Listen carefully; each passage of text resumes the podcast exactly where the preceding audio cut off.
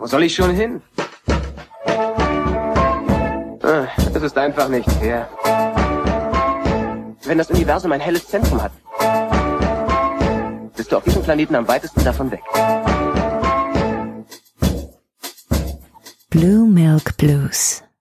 Herzlich willkommen zur 63. Ausgabe von Blue Milk Blues, einem monatlichen Star Wars Podcast mit wechselnden und manchmal wiederkehrenden Gästen. Ich heiße Tobi. Ja, nachdem wir in der letzten Folge etwas über 20 Jahre in die Vergangenheit gereist sind, äh, zum Anfang von Episode 1, äh, soll es heute wieder ganz, äh, soll es heute wieder zurück zu ganz aktuellen Themen gehen. Oder wenn man im Star Wars-Universum bleibt, äh, noch weiter zurück in die Vergangenheit als Episode 1. Äh, genauer gesagt 200 Jahre zurück.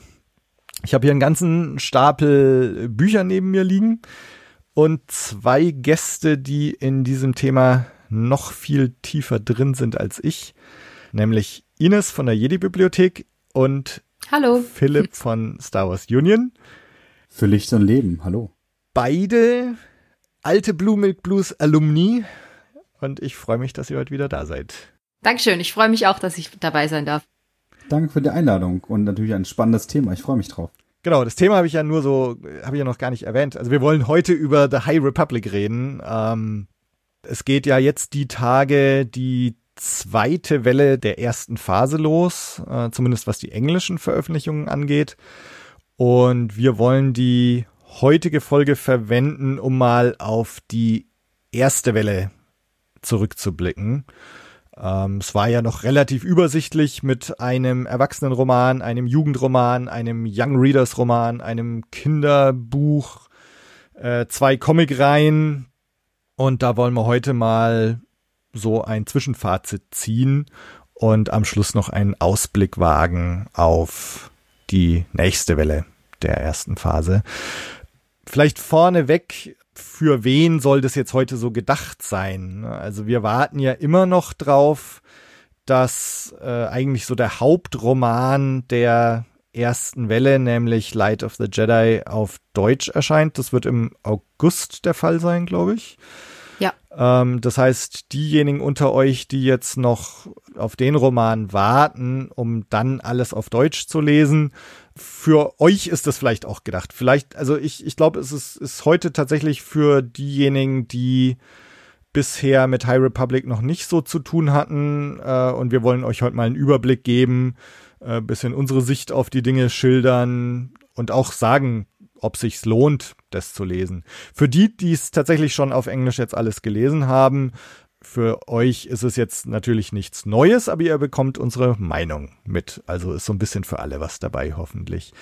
Wir werden versuchen, wenn ich jetzt sage, es ist auch eben für die, die bisher noch gar nichts gelesen haben, wir werden uns zurückhalten, was so die Riesenspoiler angeht. Aber wenn ihr wirklich überhaupt nichts wissen wollt, dann ist wahrscheinlich so ein bisschen Vorsicht angesagt. Aber wir versuchen uns mit Spoilern zurückzuhalten. Dann lasst uns noch mal kurz, ich habe jetzt schon erwähnt, erste Welle und Phase 1 und so weiter.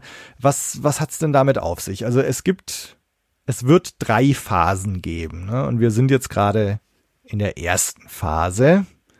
Und da gab's jetzt die erste Welle an Romanen und die zweite geht jetzt los. Wie muss man das jetzt alles einordnen?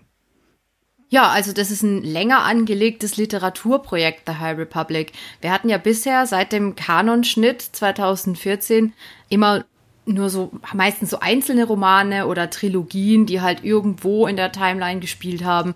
Und jetzt ist zum ersten Mal so ein längerfristig geplantes Projekt im neuen Kanon eben angesiedelt und das ist The High Republic.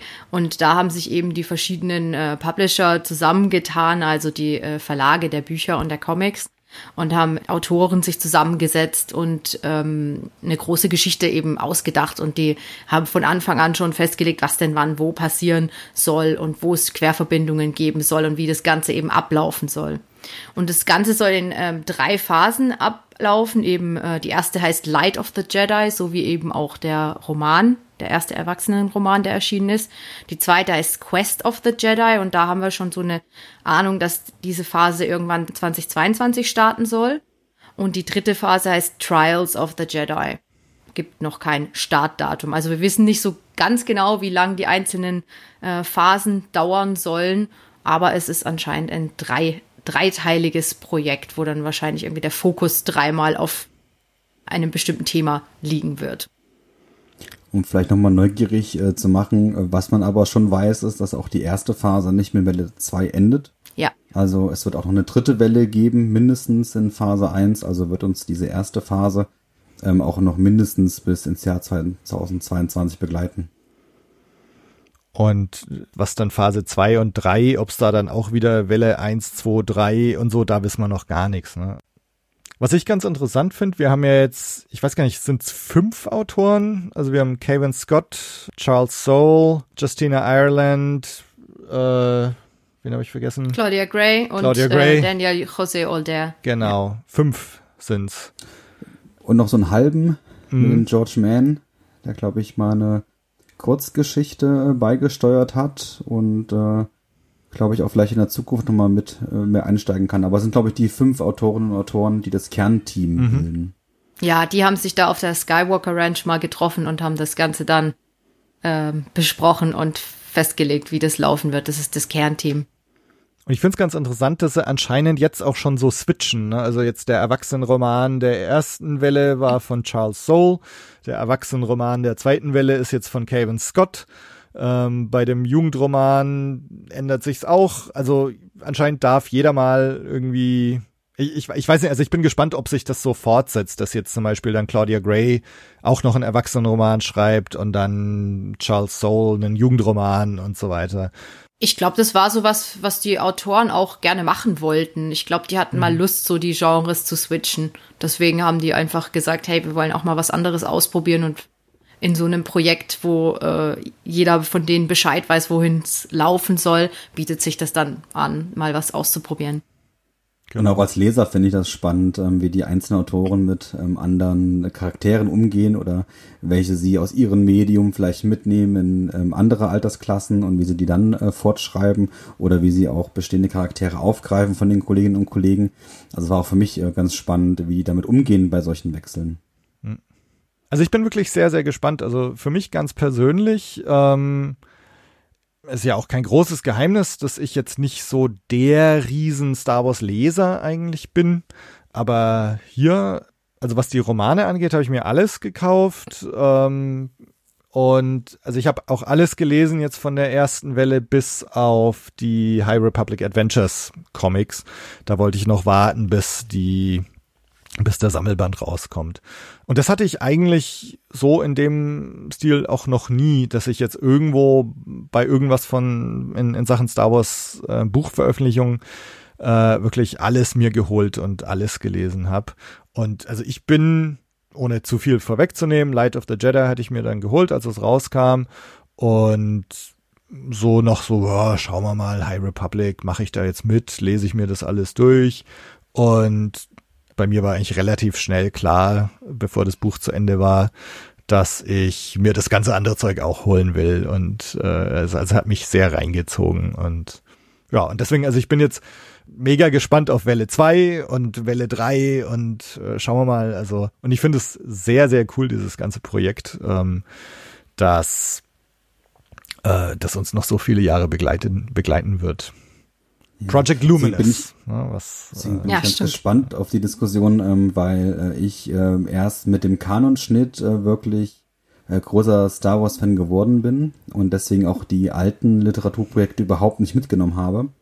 Ähm, habe aber gegen zu dir dann jetzt in den letzten Jahren immer wieder viele Bücher gelesen und ähm, habe jetzt diese Veröffentlichungswelle ähm, oder Initiative wirklich äh, voll mitgenommen von der ersten Ankündigung, was könnte das sein, bis jetzt zu dem ersten Start und deswegen ist es für mich auch was ganz Aufregendes, weil es auch für mich das erste Mal ist, dass ich bei so einer Initiative da von Anfang an mit da als Fan äh, drin bin ähm, und kann da auch ähm, deine Gefühle so ein bisschen teilen, ähm, mit so ein bisschen Skepsis ranzugehen und dann aber zu merken, ähm, was wirklich auch sowas bringen kann, denn sich kreative Köpfe zusammensetzen, in einen Raum etwas ausentwickeln und dann wirklich anfangen, das ähm, äh, literarisch niederzuschreiben. Das ist schon äh, spannend zu sehen und ist auch für mich eine ganz neue Erfahrung, ähm, weil ich eben die alten Legends ähm, nicht mitgenommen habe.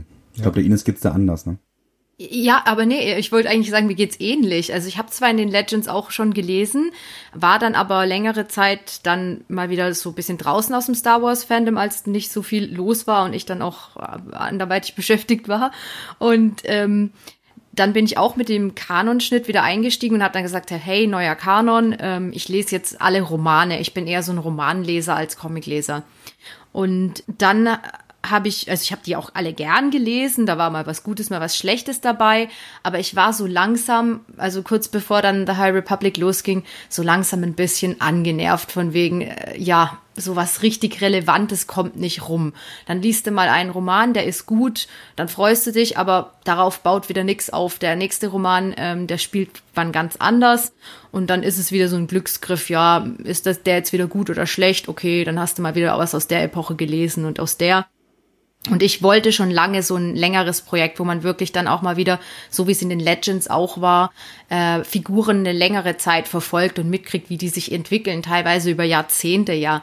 Und ähm, das, genau das hat mir jetzt High Republic zu, zu genau dem richtigen Zeitpunkt geliefert. Ich finde es wunderbar, dass die jetzt einfach mal sowas durchgeplant haben. Es war ja auch was, was mir in den Sequels nicht gefallen hat, dass es so ungeplant erschien ja. alles. Und da fand ich mal, ist The High Republic ein richtig gutes Kontrastprogramm, wo man einfach merkt, da saßen Leute wirklich zusammen, die haben sich ausgedacht von vorne bis Ende, was wollen wir hier machen und was ist unser Ziel, welche Figuren haben wir, wohin wollen wir die wann bringen und äh, wann wollen wir die von einem Buch ins nächste und wo gibt's die Querverbindungen und so weiter. Einfach ganz toll durchgeplant und ein großes Projekt, was mir bis jetzt auch sehr viel Freude bereitet und was mich echt gerade an Star Wars dranhängen lässt. Also viel Aha. mehr als The Mandalorian oder Bad Batch oder sowas. Das ist, läuft bei mir nebenher. The High Republic ist das Ding, was gerade mein Star Wars Fandom ausmacht. Okay. Was mir noch wichtig war, äh, ist, dass das neue Charaktere sind. Also auch wenn ich erst relativ spät mhm. eingestiegen bin, 2014, ähm, kann ich aber auch da Ines Gedanken teilen. Ich habe die ganzen Bücher gelesen. Das waren ja meistens dann die bekannten Figuren, ähm, ob das die Padme-Romane waren ähm, oder auch die äh, Thrawn-Bücher, die aber auch mit bekannten ähm, Charakteren begleitend waren. Ähm, es war immer etwas mit Menschen oder Charakteren, die ich schon kenne. Und ähm, hier war mir wichtig, bei so einem großen Literaturprojekt, dass das neue Charaktere werden. Das war mir sehr wichtig und äh, das sollte man auch vielleicht voranstellen, äh, weil es, ich kenne auch äh, einige Star Wars-Fans, ähm, die sich vor allen Dingen sehr wohlfühlen, wenn die bekannten Charaktere mit dabei sind, auch bei den Büchern. Und ich glaube, auch bei den alten Legends-Literaturprojekten waren es bei den erfolgreichen großen Reihen auch äh, wirklich die sehr bekannten Charaktere aus dem Star Wars-Universum, die der Hauptprotagonisten waren. Das haben wir hier nicht. Mir gefällt das, mir war das wichtig. Aber sollte man vielleicht noch voranschieben, ähm, dass wir hier neue Charaktere ähm, des Star Wars Kanons kennenlernen, auch wenn natürlich die Verbindungen ähm, zu Charakteren hergestellt werden, die auch schon eingeführt wurden als Spezies mit langer Lebensdauer, aber vornehmlich begleiten wir neue Charaktere. Kann ja aber auch ganz schön sein, weil man eben nicht weiß, was deren Schicksal ist, worauf es hinausläuft. Man weiß nicht, wer wann stirbt oder ja. äh, was wem passiert. Also ich fand das total befreiend irgendwie. Ähm, Sage ich aber später noch ein bisschen mehr dazu.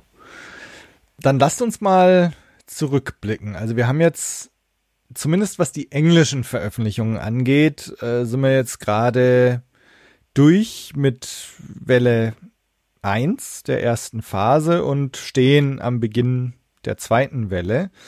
Und wir wollen uns heute ja so ein bisschen auf die wichtigsten Sachen der ersten Welle konzentrieren, euch mal so einen kurzen Überflug äh, mit kurze Reaktion drauf bieten. Ähm, was war denn in Welle 1 jetzt eigentlich dabei? Also wir hatten unseren Erwachsenenroman, haben wir schon erwähnt, von Charles Soule, Light of the Jedi. Und ähm, vielleicht kommen wir ja gleich mal so ein bisschen so, in welcher Reihenfolge würde man es eigentlich lesen. Also, und ich habe den jetzt als ersten genannt, weil ich glaube, das ist auch das, was man als allererstes lesen sollte. Leider kommt der auf Deutsch halt erst im August raus, während die anderen beiden Romane äh, Into the Dark oder In die Dunkelheit und Test of Courage, die Bewährungsprobe heißt er, glaube ich, ne? Äh, ja. Die genau. sind beide im März, oder? Glaube ich schon. Äh, Im März, mhm, genau. Ähm, ja, jetzt, jetzt habe ich eigentlich schon gleich drei erwähnt. ähm, also, Charles Soule into the äh, Light of the Jedi so als erstes. Was würdet ihr als zweites empfehlen? Philipp, hast du da eine, ja, eine Meinung? Genau, ich ganz kurz da nochmal zu. Light of the Jedi ist auch als äh, Buch tatsächlich auch so angelegt und so konzipiert als Kick-Off. Kickoff ähm, nicht nur dieser Welle, sondern auch der ganzen ähm, Ära. Das heißt, der Autor hat sich sehr viel Mühe gegeben, ähm, hier uns äh, die High Republic vorzustellen. Wo befinden wir uns eigentlich gerade zeitlich gesehen? Wie ist der Stand der Galaxis? Äh, was machen die Jedi gerade? Wie geht's dem Senat? Ähm, was sind die Themen der Menschen in dieser Zeit?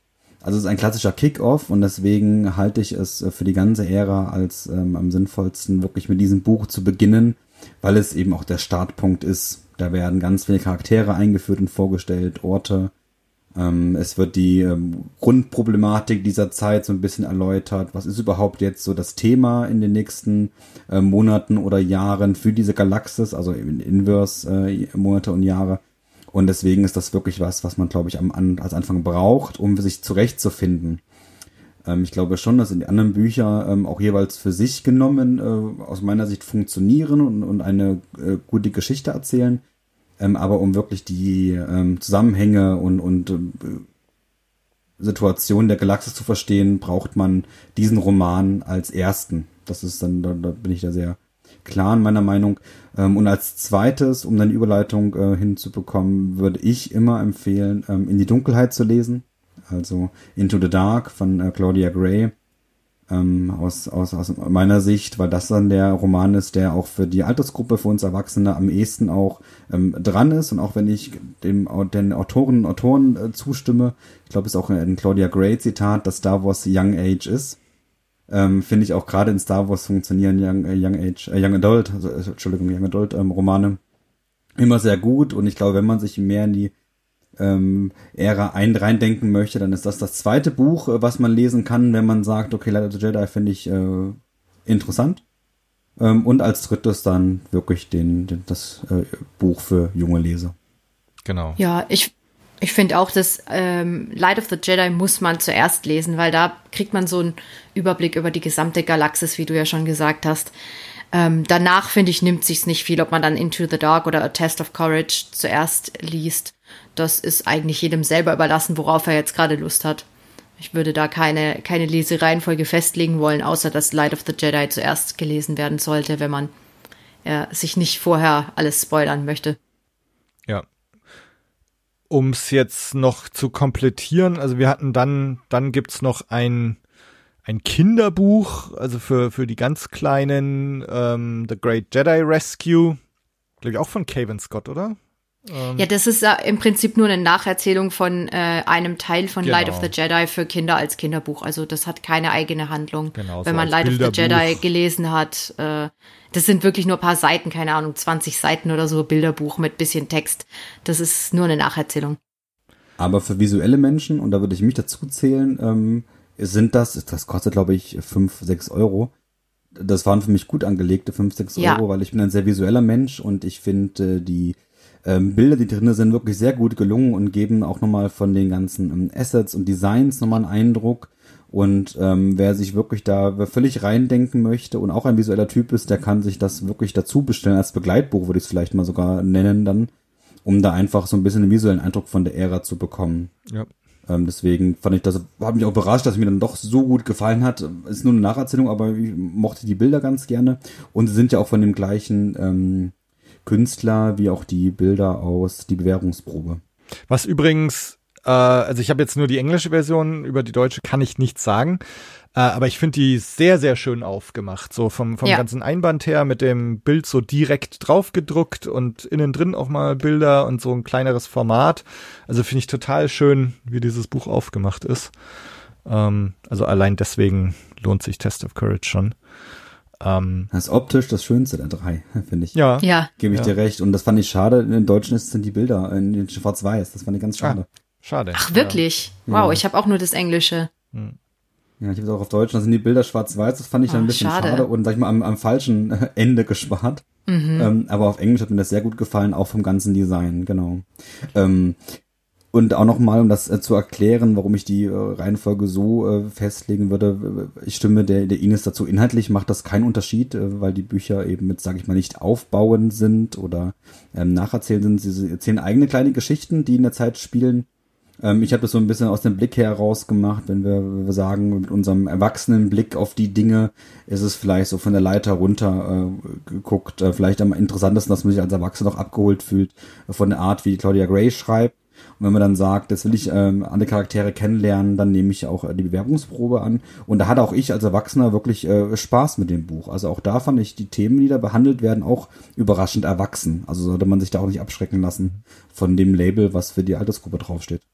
Kann ich nur zustimmen. Also ich finde, Test of Courage sollte man sich echt nicht davon abschrecken lassen. Das ist ähm, wirklich nicht kindisch geschrieben oder so. Die Konflikte, die, die dort beschrieben werden, sind wirklich nachvollziehbar und man hat ke keineswegs de den Gedanken, oh mein Gott, sind diese Kinder dumm oder was auch immer. Keine Ahnung, dass man jetzt denkt, das ist nichts Nachvollziehbares für einen Erwachsenen oder, oder dass, dass es irgendwie nicht um Konflikte geht, die man irgendwie interessant findet oder so. Also wirklich ganz toll geschrieben und ähm, gehört meiner Meinung nach genauso dazu wie die anderen Bücher auch. Äh, stellt wichtige Charaktere vor, die auch später in andere Medien rüberwechseln. Insofern ähm, sollte man sich das, wenn man denn wirklich Komplettist ist und sagt, ich möchte da ganz einsteigen, auch lesen. Ja. Ich denke es ist halt so, also wenn man jetzt wirklich nur eins liest, äh, dann wenn, Light wenn of the Jedi. Genau, Light of the Jedi, weil da werden die großen galaxisweiten wichtigen Dinge beschrieben. Äh, dann Into the Dark sind wir schon ein bisschen lokaler, ein bisschen kleiner, auf eine kleinere Gruppe von Protagonisten bezogen. Ähm, und in Test of Courage wird es dann noch mal kleiner, also es ist noch mal eine kleinere Gruppe, noch mal eher ein Nebenschauplatz, ähm, nochmal Ereignisse, die jetzt für die große Galaxis als Ganzes nicht so wichtig sind. Also grob gesehen ist es, glaube ich, auch die so in abnehmender Wichtigkeit, äh, die, die Romane. Ähm, wahrscheinlich auch ganz bewusst so, ne, der, der Adult, Young Adult und halt der, der Jugendroman. Ähm, äh, dass man vielleicht den Jugendroman dann tatsächlich am ehesten noch weglassen könnte. Man muss aber auch sagen, dass sie versucht haben, wirklich für jede äh, Altersgruppe trotzdem einen groben Überblick zu geben. Also wenn man jetzt tatsächlich ein Kind hat, das in der Altersgruppe ist, wo eben die Bewährungsprobe A Test of Courage äh, reinfällt, dann wird da trotzdem irgendwie der, der grobe Hintergrund geschildert. Das ist immer ganz schön gemacht in The High Republic, dass die dann ähm, ein bisschen Hintergrundwissen versuchen, immer so ein bisschen einfließen zu lassen, dass falls man die anderen Werke verpasst hat, dass man trotzdem noch weiß, wie der Stand der Galaxis ist. Man wird immer so ein bisschen abgedatet, auch wenn man nur in einem Medium lesen würde, bekommt man grob ähm, mit, was so passiert ist. Genau. Ja, und um jetzt noch zu komplettieren, dann haben wir eben zwei Comicreihen, die High Republic Hauptreihe, die jetzt ähm, von denen bisher fünf Bände erschienen sind. Ähm, und ich glaube, so ab Band 6 zählt's dann auch zur zweiten Welle, ne? Ja, so. Band 6 erscheint jetzt demnächst und ähm, da zählt dann zur zweiten Welle, genau. ist dann ein genau. neuer Handlungsbogen. Ja. Und dann haben wir eben noch unsere High Republic Adventures, ähm, was jetzt bisher das einzige von Daniel Jose Older ist, ne, was, was er in der ersten Welle gemacht hat. Ja. Ähm, und was ich, wie an, eingangs schon gesagt, äh, nicht gelesen habe bisher, weil ich noch auf den Sammelband warte. Ähm, habt ihr es gelesen? Philipp, ja. du schon, weiß ich. Ähm, ich habe es auch gelesen und rezensiert. Okay, ja, okay. für diese Reihe zuständig. Ja, ja dann würde ich sagen, da, da reden wir danach auch nochmal ganz kurz äh, drüber dann lasst uns doch vielleicht einfach mal in der Reihenfolge, wie wir es jetzt gerade genannt haben, auch mal einen näheren Blick drauf werfen. Ähm, worum geht's in diesen Romanen? Was ist unser Blick drauf? Würden wir es empfehlen? Ich glaube, so insgesamt haben wir jetzt schon durchblicken lassen, dass wir es irgendwie schon alle empfehlen würden. ähm, genau. Dann werfen wir mal einen näheren Blick drauf. Light of the Jedi. Philipp, worum genau, geht's da? Mal, genau, ganz kurz nochmal einen Abriss geben, äh, was uns da erwartet und was es da geht, äh, bevor ich dann äh, überleite, wie ich das empfand. Ähm, wie wir schon eingangs so ein bisschen gesprochen haben, ähm, Light of the Jedi ist der Kickoff ähm, dieses ganzen Projekts und auch der Start in die Welle 1 von The High Republic.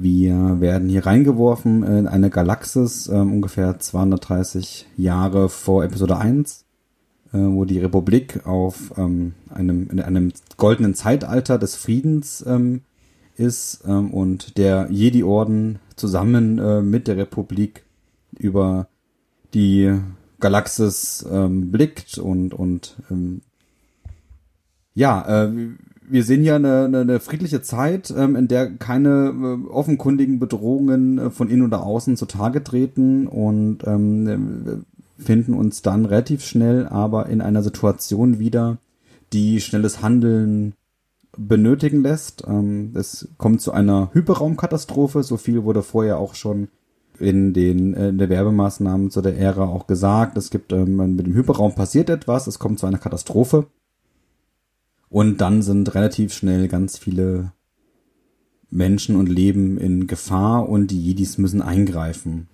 Ähm, das Buch ist aus meiner Sicht ähm, in so drei Teile aufgeteilt, ähm, wo wir am Anfang ähm, des Buches ähm, sehr viel Action haben, wo wir Jedis ähm, sehen, die die äh, Macht einsetzen, die Lichtschwertkämpfe haben, kommen danach eher in so einen Teil rein, der etwas investigativ ist, äh, wo es dann so darum geht, was steckt eigentlich hinter dieser Katastrophe, die da passiert ist.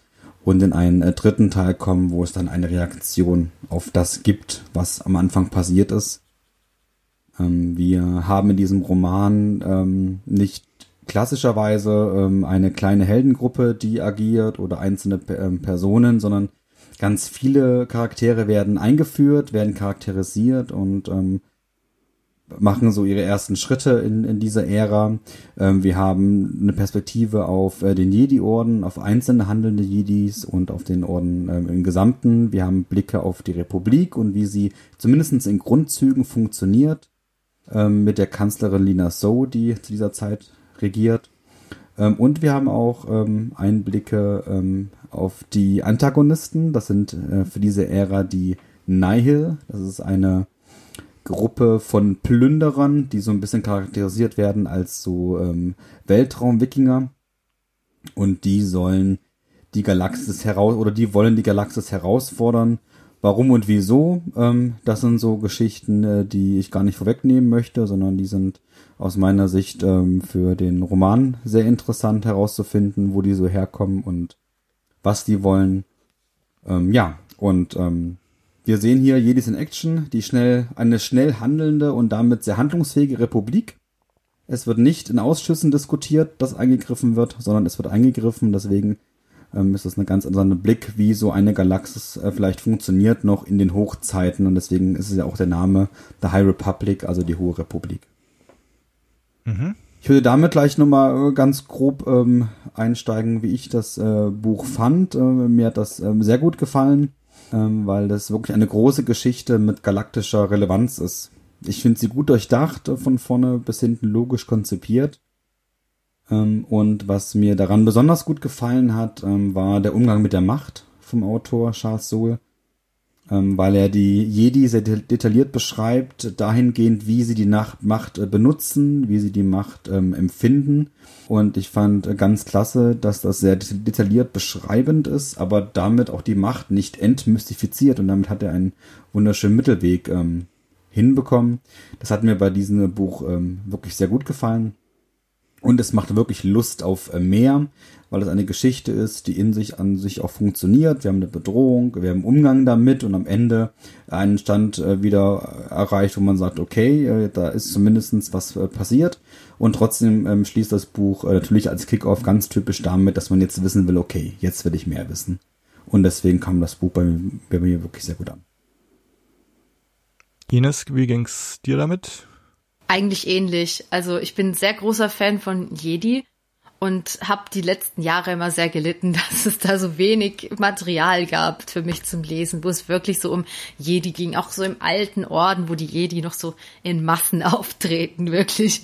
Und äh, da habe ich mich super gefreut, dass endlich mal wieder so richtig schöne Jedi-Action gab. Ähm, auch so Machteinsatz, wie Philipp schon gesagt hat. Ich fand es ganz toll, wie die Macht da beschrieben wurde, so mit verschiedenen Metaphern, wie, die, wie jeder Jedi eben, seine ähm, die Macht auf seine eigene Art und Weise wahrnimmt als Wald, als, als äh, Musik oder als sonst irgendwas. Ganz, ganz toll beschrieben. Für sowas kann ich mich wahnsinnig begeistern.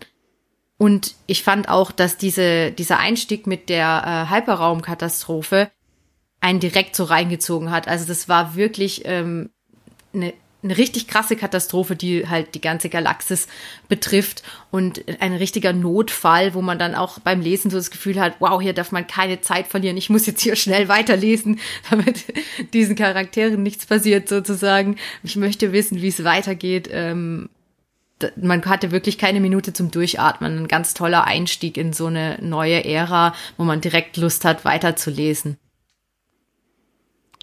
Also ich fand's auch unheimlich bereichernd irgendwie für das Star Wars Universum. Ähm, meine, wir haben ja jetzt äh, zwar gab es ja schon äh, Old Republic und so, also im Grunde ist es jetzt nichts Neues, dass irgendwie äh, was erzählt wird, was in der Vergangenheit des Star Wars Universums spielt, aber trotzdem, dass das jetzt eben im, im Zuge des neuen Kanons und im Zuge des Wachsens des äh, Star Wars Universums und des Star Wars Kanons das Ganze so angegangen wird, wie es jetzt eben angegangen wurde, mit, mit so einem Kollektiv an, an Schreibern, die sich zusammensetzen und dass das Ganze auch so, ja, einen sehr offiziellen Anstrich hat. Und es wurde ja auch oft jetzt schon drauf hingeteasert, also in irgendeinem Kylo Ren Comic, dass mal die High Republic erwähnt wurde und so weiter. Und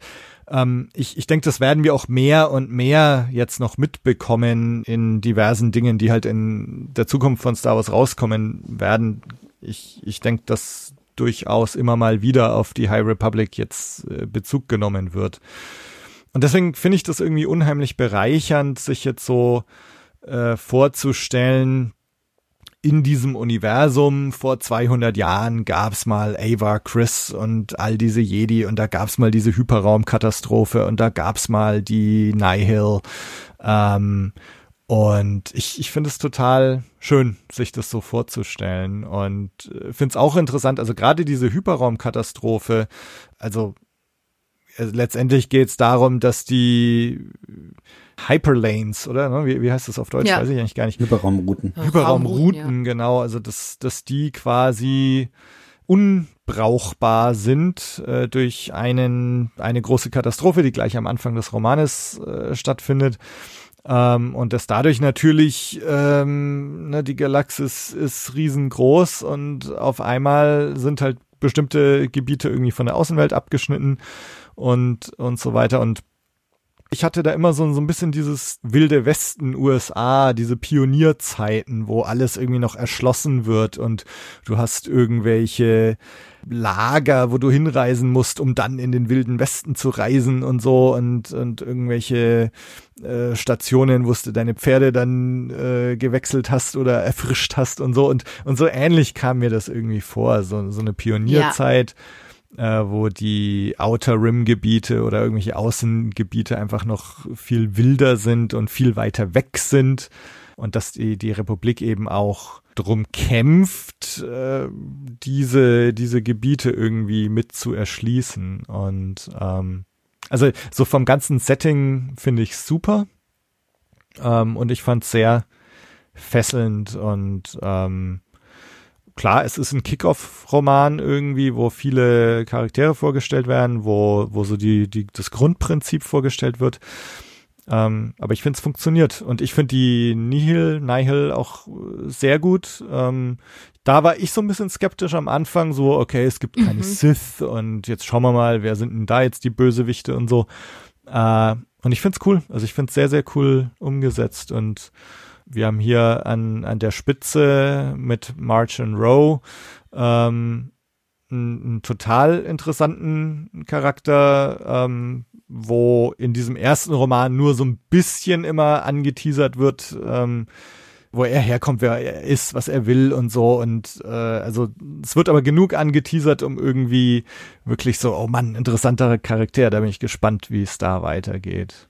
Also große Empfehlung eigentlich, auch von meiner Seite aus.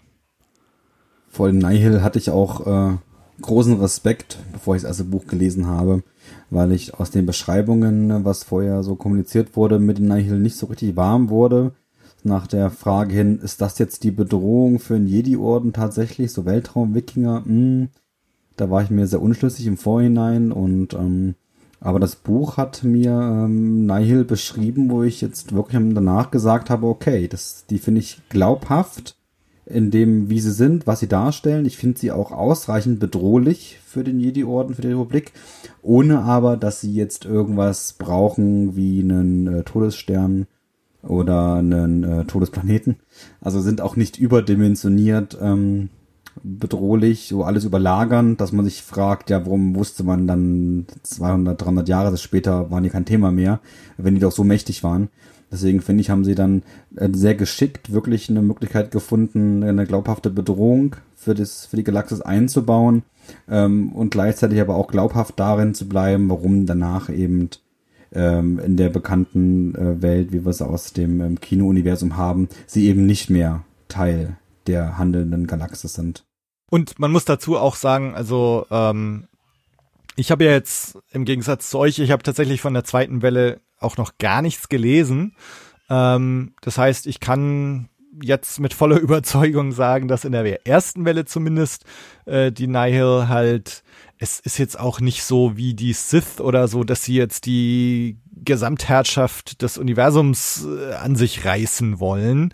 Also ähm, gerade in diesem ersten Roman, es ist es ist halt genau wie die Wikinger im Grunde. Ne? So es ist eine, eine Bedrohung, die eine Bedrohung ist, die lokal äh, ich meine, sag mal, damals für irgendwelche englischen Dörfer waren die Wikinger sehr wohl eine sehr große Bedrohung. Und so ist es mit den Nihil halt auch, dass die einfach äh, die Leute, mit denen sie dann zu tun haben, für die ist das einfach eine sehr große Bedrohung. Geht's jetzt um die Herrschaft der Galaxis? Hm, vielleicht nicht. Äh, aber und auch das finde ich irgendwie ganz erfrischend, dass es eben, es funktioniert einfach ohne, dass es jetzt um, um so die ganz große Macht und so geht. Anfangs, zumindest soweit, wie ich gerade bin. Ja, äh, deswegen betretenes Schweigen. ja. ähm, ich ja. kann nur empfehlen, äh, wenn man Light of Jedi äh, mindestens ähm, interessant fand, äh, auch The Rising Storm zu lesen. Ähm, aber wollen wir ja noch gar nicht jetzt machen. Mhm. Ähm, ich stimme dir zu. Ähm, für diesen Maßstab des Buches ähm, fand ich das ähm, sehr, sehr gelungen. Da, da, hast du recht. Und das ist eben noch nicht, man, man versteht auch, wenn man das liest, warum jetzt nicht eine ganze Republik auf einmal mobil macht um dann eben ne, gegen Nihil vorzugehen, sondern das sind diesen, diese Analogie mit den englischen Dörfern finde ich gleich gar nicht so gar nicht so äh, schlecht. Das ist eine lokale Bedrohung, die bekämpft werden muss und da ist sie auch gefährlich äh, tatsächlich. Aber man versteht, warum es eben jetzt noch nicht ähm, ähm, die Kavallerie dafür äh, vielleicht benötigt im, im vollen Maßstab. Äh, aber auch im Buch, man darf jetzt auch keine falschen ähm, Erwartungen haben, auch in dem Buch äh, kommt es, und das fand ich eben auch klasse, deswegen ist es auch ein toller Star Wars Roman, weil wir eben nicht nur die Jedi haben, die eingreifen, die kämpfen, die aktiv sind, äh, was man auch, glaube ich, länger nicht mehr hatte in der Romanwelt, ähm, sondern auch ähm, Weltraumschlachten hat. Also auch die Nihil zwingen äh, republikanische Verbände zu äh, auch einer sehr großen Schlacht, ähm, die eben auch sehr wichtig ist, nicht nur für den Roman, sondern auch dann für, damit dieser relativ am Ende des Buches, äh, für auch den, die, die weitere äh, High Republic interessant ja. ist. Und deswegen ist es wirklich auch jetzt nicht nur ein Roman, der sich mit Lokalpolitik rumschlägt, sondern es ist wirklich auch das, was man von so einer Space Opera will ich es jetzt auch mal nennen, erwartet, hat das eben drin. Äh, spannende Charaktere, kämpfende Jedis, Weltraumschlachten. Äh, und wer sich darin wiederfindet, ähm, der hat mit dem Buch Spaß. Ich finde es aber auch schön, dass in, äh, dass die unterschiedlichen Bereiche der Gesellschaft da alle so mit eingebunden sind, weil eben durch diese Hyperraumkatastrophe sind alle betroffen und da bekommt man eben auch Einblicke in die Politik, finde ich auch sehr interessant ähm, mit der äh, Kanzlerin Lina So, die da an der Spitze ist, wie die das Ganze, das Ganze regelt. Ähm, und man bekommt Einblicke in, was die Zivilgesellschaft, was äh, denen so droht in dieser ähm, Hyperraumkatastrophe, wie die reagieren und unterschiedlich. Und auch äh, Wissenschaftler kommen mit vor, die dann versuchen, dieses Problem zu lösen. Ich finde, das ist einfach sehr breit gefächert. Man bekommt eine schöne breite Reaktion der ganzen Galaxis auf diese Katastrophe und so viele unterschiedliche Perspektiven. Das macht einfach Spaß zu lesen. Vor allem, weil der Autor ähm, Charles Soule wahnsinnig gut solche ähm, Figuren beschreibt. Also er, er hat ja, er, er jongliert mit sehr vielen Figuren. Nicht nur einer Menge Hauptfiguren, also Jedi und jetzt die Kanzlerin und so weiter, sondern auch er hat noch weitere Figuren, die dann vielleicht auch nur in einem Kapitel auftreten, um mal irgendwie zu zeigen, wie es die Situation auf diesem und jenem Planeten ist. Und ich finde, er hat so ein wahnsinniges Talent, so ein Charakter, der vielleicht nur kurz vorkommt, innerhalb von ein, zwei Seiten einem so ähm, plastisch und vielleicht auch sympathisch zu machen, dass man denkt, wow, ich, ich kenne diese Figur total gut. Der, er, er schafft es ganz schnell, irgendwie einem Charaktere ans, ans Herz wachsen zu lassen. Und ähm, das ist wahnsinnig viel wert in so einem Roman, der so einen breiten Blick über die Galaxis wirft. Das stimme ich dir zu. Ähm, gleichwohl sprichst du aber auch zwei Sachen an, die ich so ein bisschen als Kritik auch äh, habe an dem Buch. Ähm, die Charaktervielfalt ähm, fand ich zum einen toll, aber mir hätte so ein typisches Personenverzeichnis am Anfang des Buches geholfen. Das fand ich äh, bei der Thrawn Ascendancy äh, Trilogie äh, sehr gut für mich, ähm, dass da so eine äh, Übersicht ist über die handelnden Personen und, und äh, für Thrawn noch wichtig, äh, die handelnden ähm, Häuser. Ähm, und auch für dieses Buch hätte ich mich auch gefreut, wenn man zumindest so einen Kurzabriss am Anfang hätte, äh, wo die handelnden Personen einfach aufgelistet sind und vielleicht, was man auch im Internet dann relativ schnell gefunden hat, ähm, wer ist jetzt der Jedi-Meister, wer ist der Padawan, also so, so einfache Verbindungen hätten dem Buch, glaube ich, am Anfang äh, gut getan, dass man sich vielleicht schneller zurechtfinden kann. Das ist aber eine kleine handwerkliche Sache, die ich mir gewünscht hätte. Das hat jetzt nichts äh, unbedingt dann mit dem Lesefluss zu tun. Ähm, die andere Sache, die ich schade fand, äh, du hattest gesagt, man äh, hat auch so einen politischen Blick drauf und der kam mir etwas zu kurz. Ähm, also die ähm, Handlungen von äh, der Kanzlerin, die fand ich allesamt sehr nachvollziehbar. Ähm, da hat mir aber tatsächlich so der Senat ein bisschen gefehlt ähm, in der ganzen Perspektive. Wie, wie stellt der sich jetzt ähm, zu den Ereignissen? Ähm, das, hat, das fand ich dann ein bisschen zu kurz geraten. Vielleicht war dann aufgrund des Pacings des Buchs da vielleicht nicht äh, genug, Platz, genug Platz drin.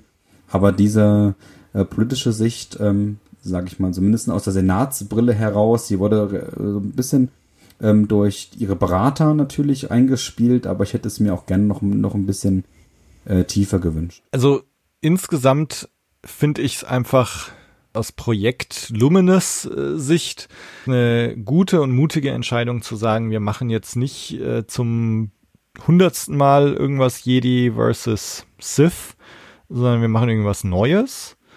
Ähm, und ich finde es auch so im Hinblick auf die Sequel-Trilogie irgendwie interessant, ne? wo man in der Sequel-Trilogie ja im Grunde auch die Chance gehabt hätte, irgendwas ganz Neues zu machen und man hat sich halt im Grunde entschieden, naja, mh, hm, von der ganzen Ikonografie und vom Look und so weiter machen wir halt so Imperium 2.0 und bewegen uns im Grunde nicht so weit weg von dem, was man bisher schon kennt und man hat jetzt äh, gut, man hat jetzt vielleicht äh, nicht ganz explizit die Sith wieder da. Ähm, gibt noch irgendwie so die, die Knights of Ren, von denen man dann im Grunde sowieso nichts erfährt. Ähm, aber dass man hier jetzt sagt, äh, wir machen, wir bewegen uns ganz weg von diesen äh, bekannten Pfaden und führen da diese Gruppe der Nihil ein oder die Drängier, auf die wir auch noch kommen werden finde ich cool, finde ich mutig äh, und ähm, ich bin froh, dass sie es gemacht haben und für mich funktioniert es auch ziemlich gut. Jetzt hast du gerade, äh, Philipp, gesagt, Stichwort ähm, so eine riesen, so Überflug, viele Charaktere und so weiter. Ähm, dann machen wir mal, jetzt engen wir unseren Blick mal ein bisschen ein, äh, was ich vorhin schon gesagt habe, so in Into the Dark wird's jetzt ein bisschen kleiner alles. Also es ist eine, eine überschaubarere Gruppe an Protagonisten. Es ist von der Handlung äh, zumindest zunächst äh, eher eine kleinere, lokalere Handlung, nicht mehr so die, die Riesen äh, Probleme und, und Geschehnisse in der Galaxis. Ähm, Ines, magst du kurz was zu Into the Dark erzählen? Ja, klar. Also Into the Dark ist der Young Adult Roman in, aus der ersten äh, Welle von Claudia Gray, die ja schon solche Romane wie Lost Stars, Bloodline, Leia Princess of Alderaan und Master and Apprentice geschrieben hat, hat sich da schon ziemlich als eine der besten Star Wars Autorinnen des, äh, de, des neuen Kanons etabliert, meine persönliche Lieblingsautorin.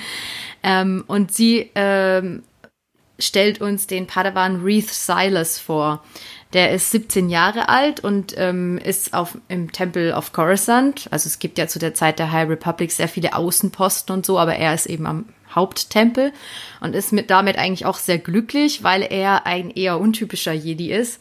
Und zwar ist er, ist er nicht so scharf auf Lichtschwertkämpfe und irgendwie ähm, sonstige Abenteuer, sondern er möchte gerne im äh, Archiv recherchieren, in Büchern lesen und ähm, ja generell eher so Wissenschaft betreiben und die Geschichte des Jedi-Ordens oder solche, solche Dinge erforschen. Und ähm, ja, er wird jetzt aber in ein Abenteuer hineingeworfen, weil eben seine Meisterin, die soll äh, den Starlight Beacon leiten. Ich glaube, den haben wir schon so ein bisschen angesprochen. Das ist eben so eine Station, die so in den Grenzgebieten ist, ähm, die, die von den Jedi eben oder wo auch ein Außenposten der Jedi ist. Das soll so ein bisschen eine Möglichkeit sein, für die Reisenden dort Zwischenstationen zu machen und soll auch Beacon heißt ja Leuchtfeuer, Orientierung geben, also quasi für die Navigation gut sein und eben auch so die Präsenz der Republik in den äußeren Gebieten aufbauen. Und da ähm, soll es eben eine Jedi geben, die dort äh, die Leitung übernimmt und das ist die Meisterin von Reith Silas. Und er ist eben davon sehr wenig begeistert, dass er da jetzt mit soll, weil als Padawan muss er natürlich seine Meisterin begleiten ähm, und muss sich dann von Coruscant und dem ganzen schönen Archiv ähm, und was er sonst da noch so hat verabschieden und ähm, mit einem fliegt mit einem Schiff ins, ins Grenz in Richtung Grenzgebiet. Auf seiner Reise begleiten ihn noch ein paar weitere Jedi und ähm, die sind auch alle sehr ungewöhnlich. Also da gibt's auch äh, eine Jedi, die ist äh, eine sogenannte Wayseekerin, also Wegsucherin, oder ich weiß nicht, wie der deutsche Begriff ist. Sie ist quasi eine unabhängige Jedi, die ähm, nicht mehr an die, an die, äh, an, den, an das, was der Jedi-Rat sagt, gebunden ist, sondern sozusagen mehr so freischaffende Jedi, die so äh, selbst sich irgendwelche ähm, Jobs sucht oder ihrer eigenen Berufung folgt, unabhängig vom Jedi-Rat. Auch eine eigentlich schöne neue Idee, dass man sich so, dass man sagt, wenn man als Jedi nicht mehr sich damit so richtig identifizieren kann, was der Rat so macht, oder man meint, man muss irgendwie sich selbst ausprobieren, dass man dann mal eine Zeit lang oder ich weiß nicht wie lange ähm, selbstständig in der Galaxis herumreisen kann als Wayseeker. Und es gibt noch einen weiteren Jedi, der ist auch, ist auch so ein Gelehrter, so in die Richtung von Reith Silas, der aber auch sehr kritisch ist ähm, gegenüber dem Orden. Also beide Jedi, auch die Wayseekerin und der äh, Gelehrte, die sind beide sehr kritisch dem Orden gegenüber. Ähm, stellen immer wieder in Frage, wie da so dogmatisch vorgegangen wird und ähm, die die Lehren des Ordens über die instinktive Reaktion gestellt werden oder wie man Trauer unterdrückt und ähm, von Padawan, deren Meister gestorben ist, zum Beispiel abverlangt, dass sie da so drüber hinweggehen. Also es gibt sehr viel Kritik am, am Jedi-Orden und ähm, an dem, wie mit den Jedi umge umgegangen wird. Gut, diese Jedi äh, treffen auf eine, eine Crew des, äh, des Schiffes Vessel und zwar ist, es eine, äh, eine junge Pilotin, die heißt Effie. Und ähm, und die und ihr nee sie ist die Co-Pilotin und der der der Pilot äh, Liox Giassi und sie haben noch einen Navigator dabei, der eine sehr lustige Figur ist, zu dem ich aber nichts weiter sagen möchte. Es ist eine kultige Figur, äh, möchte ich euch nicht verderben, lest es selbst, es ist wirklich sehr lustig.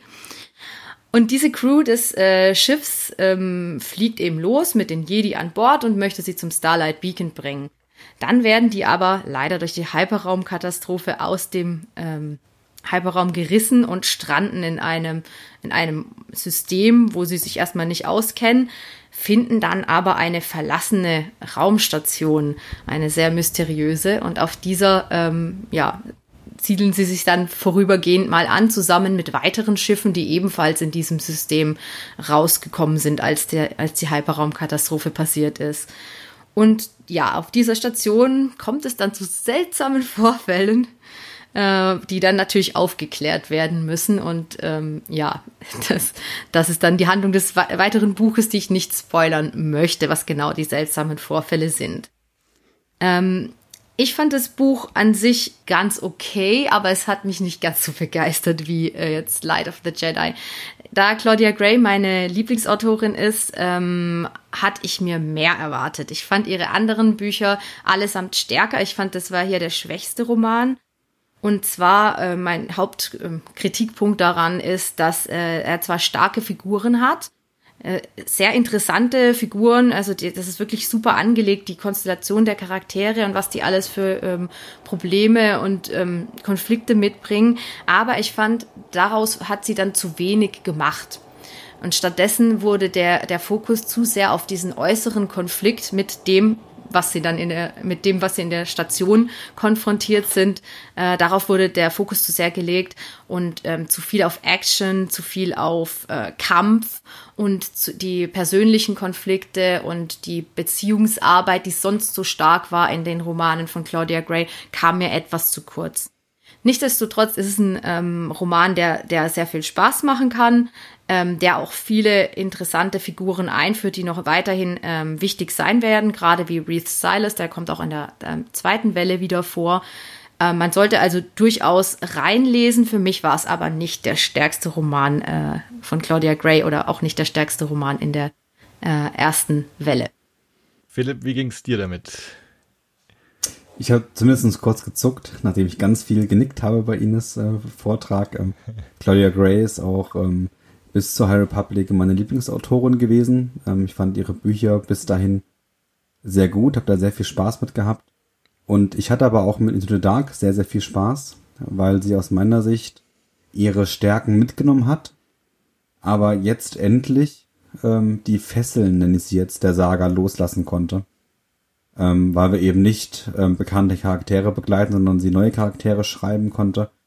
Ähm, und auch die Rahmenhandlung mit ähm, sehr äh, intensiv bearbeiten konnte. Deswegen fand ich hier, dass sie sehr gute Arbeit damit geleistet hat, Charaktere ähm, zu entwickeln, sie während ihrer Geschichte auch wirklich aus äh, zu erzählen in, in vielen Teilen. Und das aber nicht mit den Fesseln der Saga, sondern wirklich frei so auf, auf einem weißen Papier anfangend. Das hat mir sehr gut gefallen und ich finde, dass sie für meinen Geschmack den Mittelweg auch gut getroffen hat zwischen Charakterentwicklung ähm, und Action ähm, weil eben wirklich in dem Buch sehr viel passiert und auch hier ähm, äh, gekämpft wird und aber auch Charakterentwicklung betrieben wird und sie hat für mich den Mittelpunkt getroffen, zumindest nach meinem Geschmack her, zwischen Action und Charakterentwicklung. Ähm, deswegen hat mir der, das Buch ähm, sehr gut gefallen. Liegt aber auch an den handelnden Protagonisten, also Reeve Silas ist so mein persönlicher Held äh, der ersten Welle. Den Charakter fand ich ganz, ganz toll in der gesamten ersten Welle, der mir am besten gefallen. Und äh, die Crew der Schiff, also der Vessel, ähm, die habe ich absolut ins Herz geschlossen. Ähm, Effie Hollow, ähm, Leox und ähm, den für die Navigation zuständige. ähm, fand ich richtig toll und ich äh, würde mich total darüber freuen, wenn sie nochmal High Republic auftreten würden kann ja schon mal vielleicht äh, sagen, dass man da immer einen Blick auf Comics haben sollte, zumindestens in nächster Zukunft. Aber ich würde total freuen, wenn man da nochmal ähm, sie auch in, in Romanen nochmal vielleicht hat, vielleicht ja auch mal irgendwann in einer anderen Welle so mutig ist, auch mal vielleicht eine Kurzgeschichte von dem man machen lässt, so aus einer reinen Perspektive äh, von so einer Frachterkur. Das hat mir sehr, sehr gut gefallen. Ähm, und ja, deswegen war ich mit dem Buch ähm, sehr zufrieden. Ähm, Light of the Jedi fand ich trotzdem ähm, stärker ähm, aber Into the Dark hat mich absolut äh, davon überzeugt, dass äh, sie auch wieder eine gute Autorin ist und dass es auch äh, sehr gut in diese Ära passt, was da passiert. Für mich wäre so mal zwischen den Zeilen in den vergangenen Blume Blues Folgen bis jetzt äh, zugehört hat, weiß, dass ich grundsätzlich ein bisschen skeptisch bin, was so dieses Label Young Adult äh, angeht. Ähm, und war auch deswegen natürlich so ein bisschen skeptisch, okay, hier jetzt, äh, ich komme gerade von Light of the Jedi und jetzt lese ich noch diesen Young Adult Roman und bin da so ein bisschen voreingenommen vielleicht rangegangen. Ähm, und war insofern sehr positiv überrascht, dass wenn man mir jetzt nicht gesagt hätte, das ist jetzt der Young Adult Roman, dann hätte man das jetzt auch nicht weiter gemerkt. Also ich sag mal, diese Labels sind, da kann man sich jetzt eh drüber streiten, ob die sinnvoll sind oder wozu die gut sind. Ähm, letztendlich finde ich liegt der Hauptunterschied einfach drum, dass wir, was ich jetzt schon ein paar Mal gesagt habe, dass der Blick so ein bisschen eingeschränkt wird. Wir sind jetzt nicht mehr in der ganzen Galaxis unterwegs, sondern es ist ein bisschen lokaler, ein bisschen kleiner ähm, und Young Adult äh, vielleicht insofern, dass wir halt mit äh, mit Affy oder mit Wreath einfach Charaktere haben, die halt selber keine Ahnung, wie alt sind sie 16, 17 oder so ähm, während wir halt in Light of the Jedi dann vielleicht erwachsenere Charaktere haben. Das ist aber im Grunde eigentlich schon der, der einzige Unterschied oder, oder das ist vielleicht das, warum das jetzt dann Young Adult ist. Ich fand es war sehr, sehr gut geschrieben. Ähm, also sie hat oft so eine sehr also gerade was diesen Navigator angeht, äh, so, so eine lapidare, ironisch humorvolle Schreibweise. Ähm, gefällt mir sehr gut. Ähm, es gibt ein paar Stellen, wo sie vielleicht so ein bisschen zu umgangssprachlich äh, ist. Vielleicht, also ob jetzt Charaktere im, im Star Wars-Universum äh, cool sagen würden oder so, ne, keine Ahnung. Aber also die, die Sprache ist teilweise auch ein bisschen salopp. Ähm, aber insgesamt, also finde ich es äh, sehr, sehr gut geschrieben einfach. Und äh, mir hat das Buch wirklich auch gut gefallen. Also diese ganze Thematik wie in den Alien-Filmen. Ne? Wir gehen auf irgendeine verlassene Raumstation und äh, begegnen da irgendwas Schlimmem.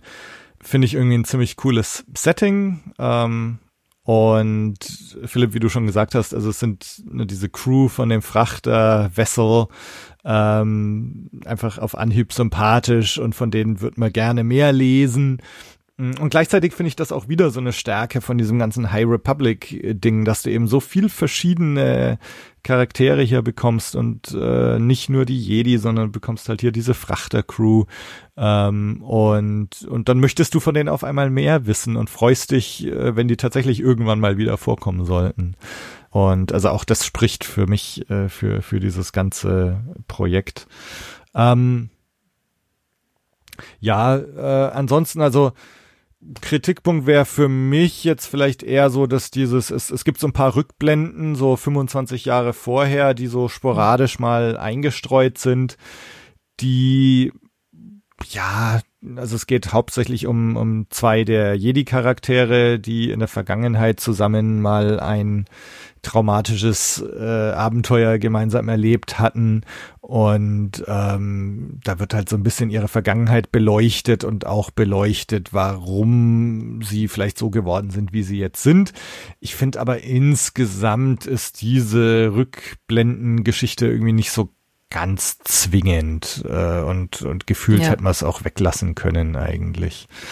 Ähm, ja, das war das, was ich auch gemeint habe mit, äh, also nicht nur das, aber generell, dass, dass, dass da mehr hätte rausgeholt werden können. Also von Claudia Gray hätte ich halt erwartet, weil sie es sonst auch so gemacht hat, dass da dann wirklich noch mal so ein, so ein Twist kommt, wo dann diese, dieses 25, vor 25 Jahren, was da passiert ist, noch mal eine richtige Rolle spielt mhm. in der Gegenwart. Und das hat mir dann gefehlt. Das hatte sie in den anderen Büchern, war immer alles, was dann irgendwo stand, war noch mal relevant und kam zum Schluss noch mal. Und deswegen war ich dann so enttäuscht, weil es eben nicht so super war wie sonst. Ja, ja. Das stimme ich zu. Die Rückblenden fand ich, ähm, die habe ich, die, die fand ich schon beim Lesen wirklich anstrengend. Die fand ich nicht sonderlich spannend oder interessant. hab sie aber dann natürlich auch genau gelesen, weil ich dachte, na, na gut, wie die Ines sagt, typisch Claudia Gray, das wird am Ende nochmal der Casus Knacktus kommen. Aber der fehlt halt hier und dann fand ich ähm, die beiden, die da begleitet werden, auch in den ähm, normalen Zeitabschnitten des Buches ähm, gut charakterisiert. Ich konnte mir vorstellen, was die so umtreibt ähm, und wie sie zum Jedi-Orden stehen und dann hätte ich die Vergangenheitsgeschichte nicht gebraucht und dann hätte es vielleicht noch ein paar Buchseiten mehr gehabt, sich vielleicht mit Reeve oder mit äh, Effie näher zu beschäftigen. Und gerade äh, bei Effie Hollow wird ja dann doch interessante Vergangenheit auch äh, nochmal zumindest in Teilen angesprochen. Vielleicht wäre das der spannendere Fokus äh, von so einer ähm, Rückblende ähm, gewesen. Aber ich bin generell auch äh, jemand, der das ungern hat, diese Romanstruktur. Also ähm, so, so Rückblenden, Einschübe gefallen mir oft nicht so gut, auch in anderen Werken nicht. Aber hier, da stimme ich Ihnen zu nochmal im Besonderen auch, äh, oder hat er auch, hast du auch gesagt, Tobi, ähm, das war vielleicht Platz gewesen für mehr Charakterentwicklung an anderer Stelle. Das hätte es hier nicht gebraucht, mhm. so wie es gemacht wurde. Ja.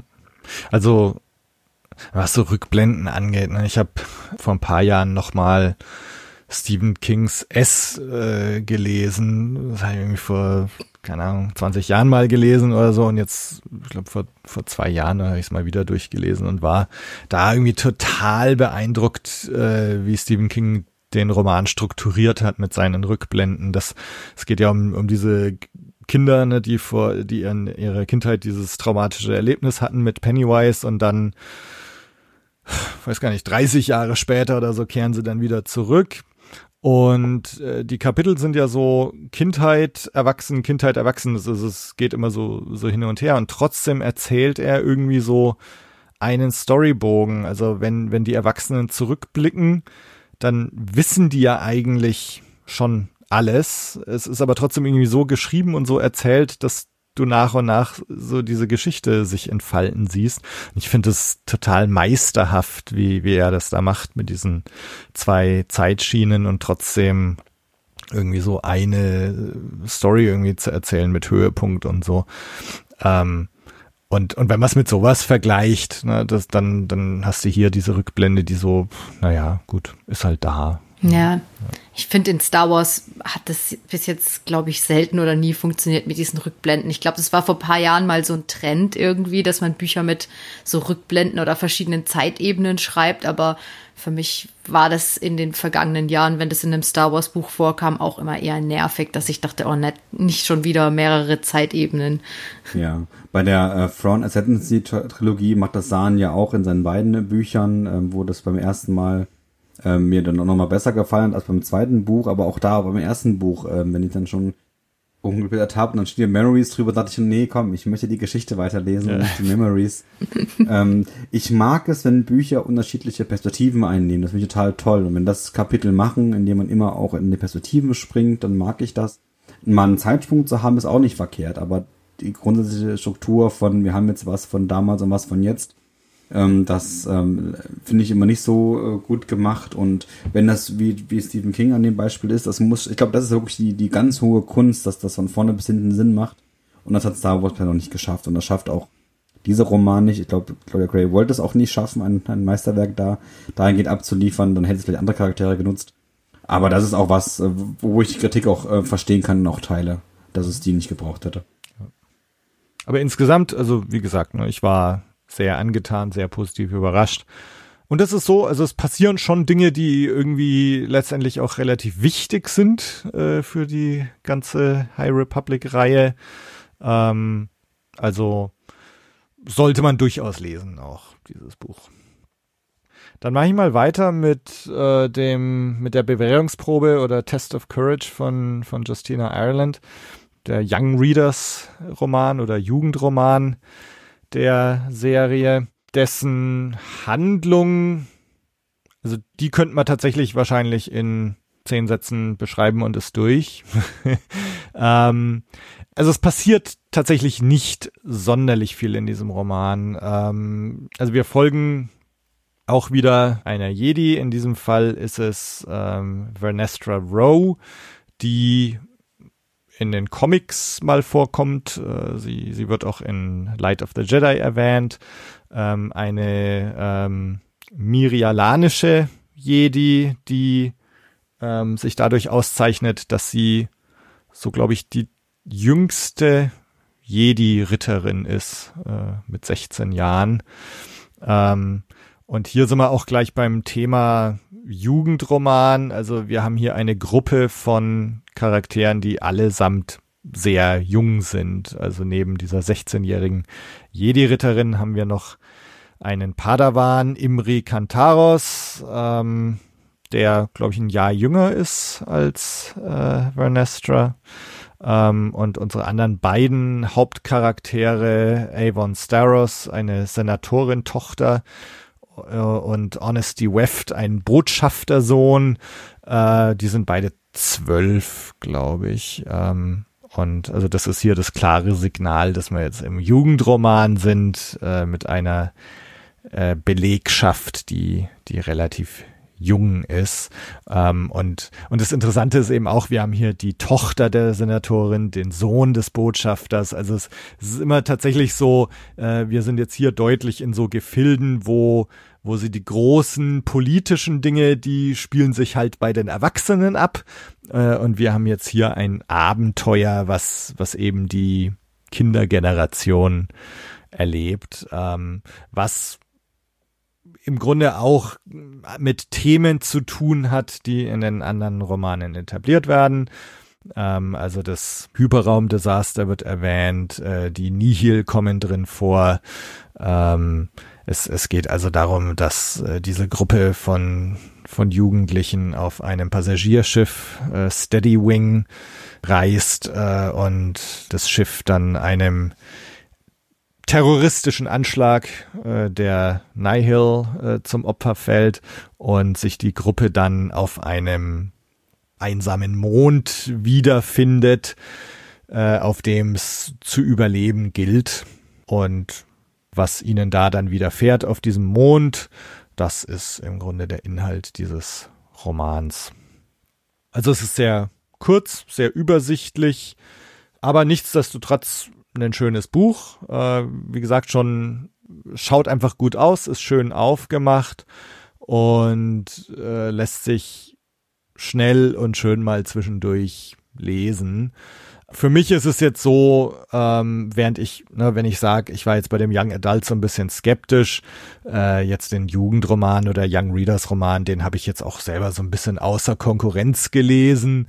Ähm, ich weiß nicht, ich würde fast sagen, das ist jetzt tatsächlich eher so für die Komplettisten unter euch, beziehungsweise ist ein Buch, was man tatsächlich einfach mal einem jungen Leser in die Hand drücken kann, ähm, um ihm oder ihr mal Star Wars näher zu bringen. Würde ich es jetzt einem Erwachsenen so empfehlen? Jein. Also es werden Charaktere vorgestellt, die nachher auch, glaube ich, wieder auftauchen, ne, aber nicht mehr im, im Jugendroman, sondern, glaube ich, in einem Young Adult Roman der zweiten Welle. Ne? Also insofern, wer diese Charaktere hier jetzt einfach schon mal kennenlernen will, wo die herkommen und was ihnen so widerfährt, ähm, der sollte es dann schon lesen. Wie fandet ihr das Buch denn? Also bei mir war es da, ja, bei mir war es da äh, sehr äh, andersrum als bei Into the Dark, dass ich daran, wie du gesagt hast, auch relativ niedrige Erwartungen hatte, weil ich eben gedacht habe, ja, ist halt der Jugendroman, ne? Ähm, aber dann war ich doch recht positiv überrascht, weil es in, ich finde, in Jugendro Jugendromanen ist es oft so, dass die Figuren für mich dann ein bisschen dämlich handeln manchmal, dass man so denkt, okay, wäre das jetzt nötig gewesen? Jetzt hast du dich selbst so ein bisschen in die Scheiße reingeritten, so äh, dass sich darauf dann die die Handlung aufbaut. Und das war hier überhaupt nicht der Fall. Die Figuren waren für mich von vorne bis hinten total nachvollziehbar und hatten auch wirklich richtig krasse Probleme, die man nachvollziehen konnte. Also wie gesagt, die, die haben Verluste, die haben mit Toden von ähm, wichtigen Menschen in ihrem Leben, müssen sie zurechtkommen. Und ähm, ich finde, das war diese, diese Traumaerfahrung, die die da gemacht haben, war sehr realistisch für, für dieses Publikum dargestellt. Also man konnte wirklich mit diesen Figuren mitfühlen und ich äh, war wirklich positiv überrascht, wie ähm, diese Gruppe dann äh, miteinander mit dieser Erfahrung umgegangen ist und äh, zusammengewachsen ist. Also ich glaube jetzt so diese äußere Handlung, was da, was die jetzt für Konfrontationen auf diesem Mond, wo sie gestrandet sind, haben, das ist eher zweitrangig. Für mich war eher diese persönliche Entwicklung interessant und die war wirklich toll geschrieben, so dass ich wirklich auch sagen würde, warum soll das nicht auch ein erwachsener Leser lesen? Nur weil das junge Protagonisten sind, finde ich nicht, dass man das Buch außen vor lassen müsste. Im, im Gegenteil, ich finde ähm, gerade dadurch ist es richtig, richtig interessant, weil so junge Menschen schon, so, schon solche krasse Erlebnisse haben, die und, und ähm, mit denen klarkommen müssen, fand ich es richtig spannend zu lesen. Also ich kann es nur empfehlen. Für mich hat es positiv überrascht. Mhm. Philipp, wie ging's dir? Also die positive Überraschung teile ich. Mhm. Ich hatte vorher mit der Autorin Justina Ireland äh, nur eine Begegnung und das war in dem Buch äh, Spark of the Resistance. Und das hat mich so ziemlich unterwältigt. Ähm, das äh, spielt, ich glaube, zwischen Episode ähm, 8 und 9. Ähm, da ist äh, Ray auf einer Mission, ähm, um äh, Supplies, also Güter äh, für die für die Widerstand zu organisieren von dem Planeten. Also das äh, fand ich, mir überhaupt nicht gefallen, das Buch. Ähm, und ich war von dem Buch dann dermaßen positiv überrascht, wie viel es mir persönlich gegeben hat. Ähm, ich fand die Themen, mit denen diese jungen Menschen umgehen mussten, ähm, erstaunlich erwachsen, weil das eine wirklich eine sehr junge Gruppe ist und die allesamt auf ihre Art und Weise mit dem Thema Trauer umgehen mussten. Mhm. Und das hat mich überrascht und das habe ich nicht erwartet, als ich das Buch in die Hand genommen hatte und losgelesen hatte, dachte ich, na gut, junge Menschen machen jetzt ein kleines Abenteuer auf einem Planeten in der High Republic, das war so mein Gedanke und äh, war überrascht von der Schwere der Themen. Mhm. Ähm, möchte ich da sagen.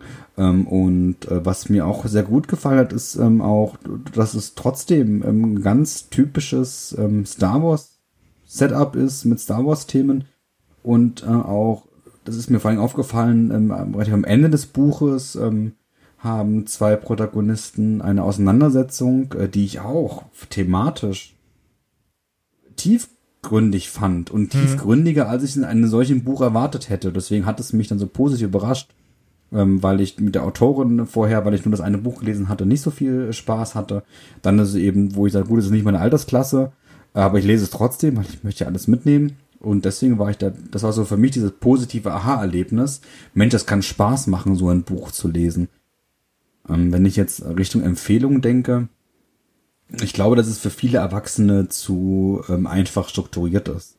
Also es hat ein klares äh, von A bis äh, C Handlung. Ähm, es hat keine, keine Nebenhandlungen, keine, äh, weiß nicht, Parallelschauplätze. Das ist sehr, sehr einfach strukturiert und da, aber da gebe ich Ihnen das recht. Äh, das Buch liest man nicht für den Plot, weil der Plot ist, ist, ist nicht so interessant. Ähm, aber das Buch äh, würde ich mindestens denen ans Herz legen, die, ich würde ja bei der, meiner Lesereihenfolge als, als äh, Idee bleiben, die mit den ersten beiden Büchern Spaß hatten. Ähm, äh, warum dann nicht dieses Buch auch noch? Weil dann eben mit Vanessa Rowe eine, eine sehr, sehr spannende Protagonistin vorgeschrieben, äh, vorgestellt wird, die ich in diesem Buch auch schon sehr toll geschrieben fand und da schon auf mich als Erwachsener Lust auf weitere Geschichten gemacht hat. Ich wollte unbedingt nach dem Buch ähm, die Entwicklung von ihr sehen und hat jetzt in der zweiten Welle, so viel kann man da vielleicht auch schon äh, teasern, äh, auch meinen persönlichen Gain aus dieser Erwartungshaltung heraus äh, zu dieser Protagonistin. Aber ich meine, wer jetzt das mit, mit Light of the Jedi nicht ganz so äh, begeistert war, äh, das zwar gelesen hat, aber es ist recht okay fand, dann Into the Dark gelesen hat durch den Claudia Gray Bonus und sie sagt, na ja, gut, ich glaube, der braucht dann dieses Buch denn jetzt nicht unbedingt, der, der reißt das Lot nicht rum. Ähm, aber ich, ich bleib bei der Empfehlung für die, die mit anderen Erzeugnissen Spaß hatten.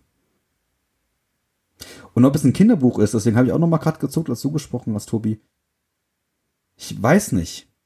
Äh, weil die, die Themen so doch tiefgründig sind und ich weiß nicht, ob ich habe auf, auf Social Media hat ja auch die Justina Ireland ähm, ein Video geteilt, da hat sie eine, Rezens eine Rezension bekommen von einem Kind äh, per Video, der gesagt hat, oh, oh das war aber ähm, ganz schön für mich, ähm, hat mir das nicht so gut gefallen, weil für mich war das ganz schön äh, harte Kost. Mhm. Und das hat sie geteilt, oh, weil sie, ja. was ich sympathisch fand, dass sie das geteilt hat, weil sie hat gesagt, das ist Feedback, was mir wichtig ist. ähm, und aber das und das kann ich nachvollziehen, so als, weiß nicht, als äh, als Kind, so als als äh, ich weiß nicht genau, welche Altersklasse das das ist, aber es ist harte Themen. Acht bis zwölf soll es so sein. Bis 12. Ja. Und für einen Achtjährigen fände ich es tatsächlich ganz schön schwere Kost. Bei 12 würde ich sagen, so 12, 13, Star Wars, Space Opera Nerd, ja, den kann ich in die Hand drücken. Einen Achtjährigen könnte es vielleicht überfordern, also inhaltlich überfordern, was ja aus meiner Sicht ein Pro auch für das Buch ist. Hm.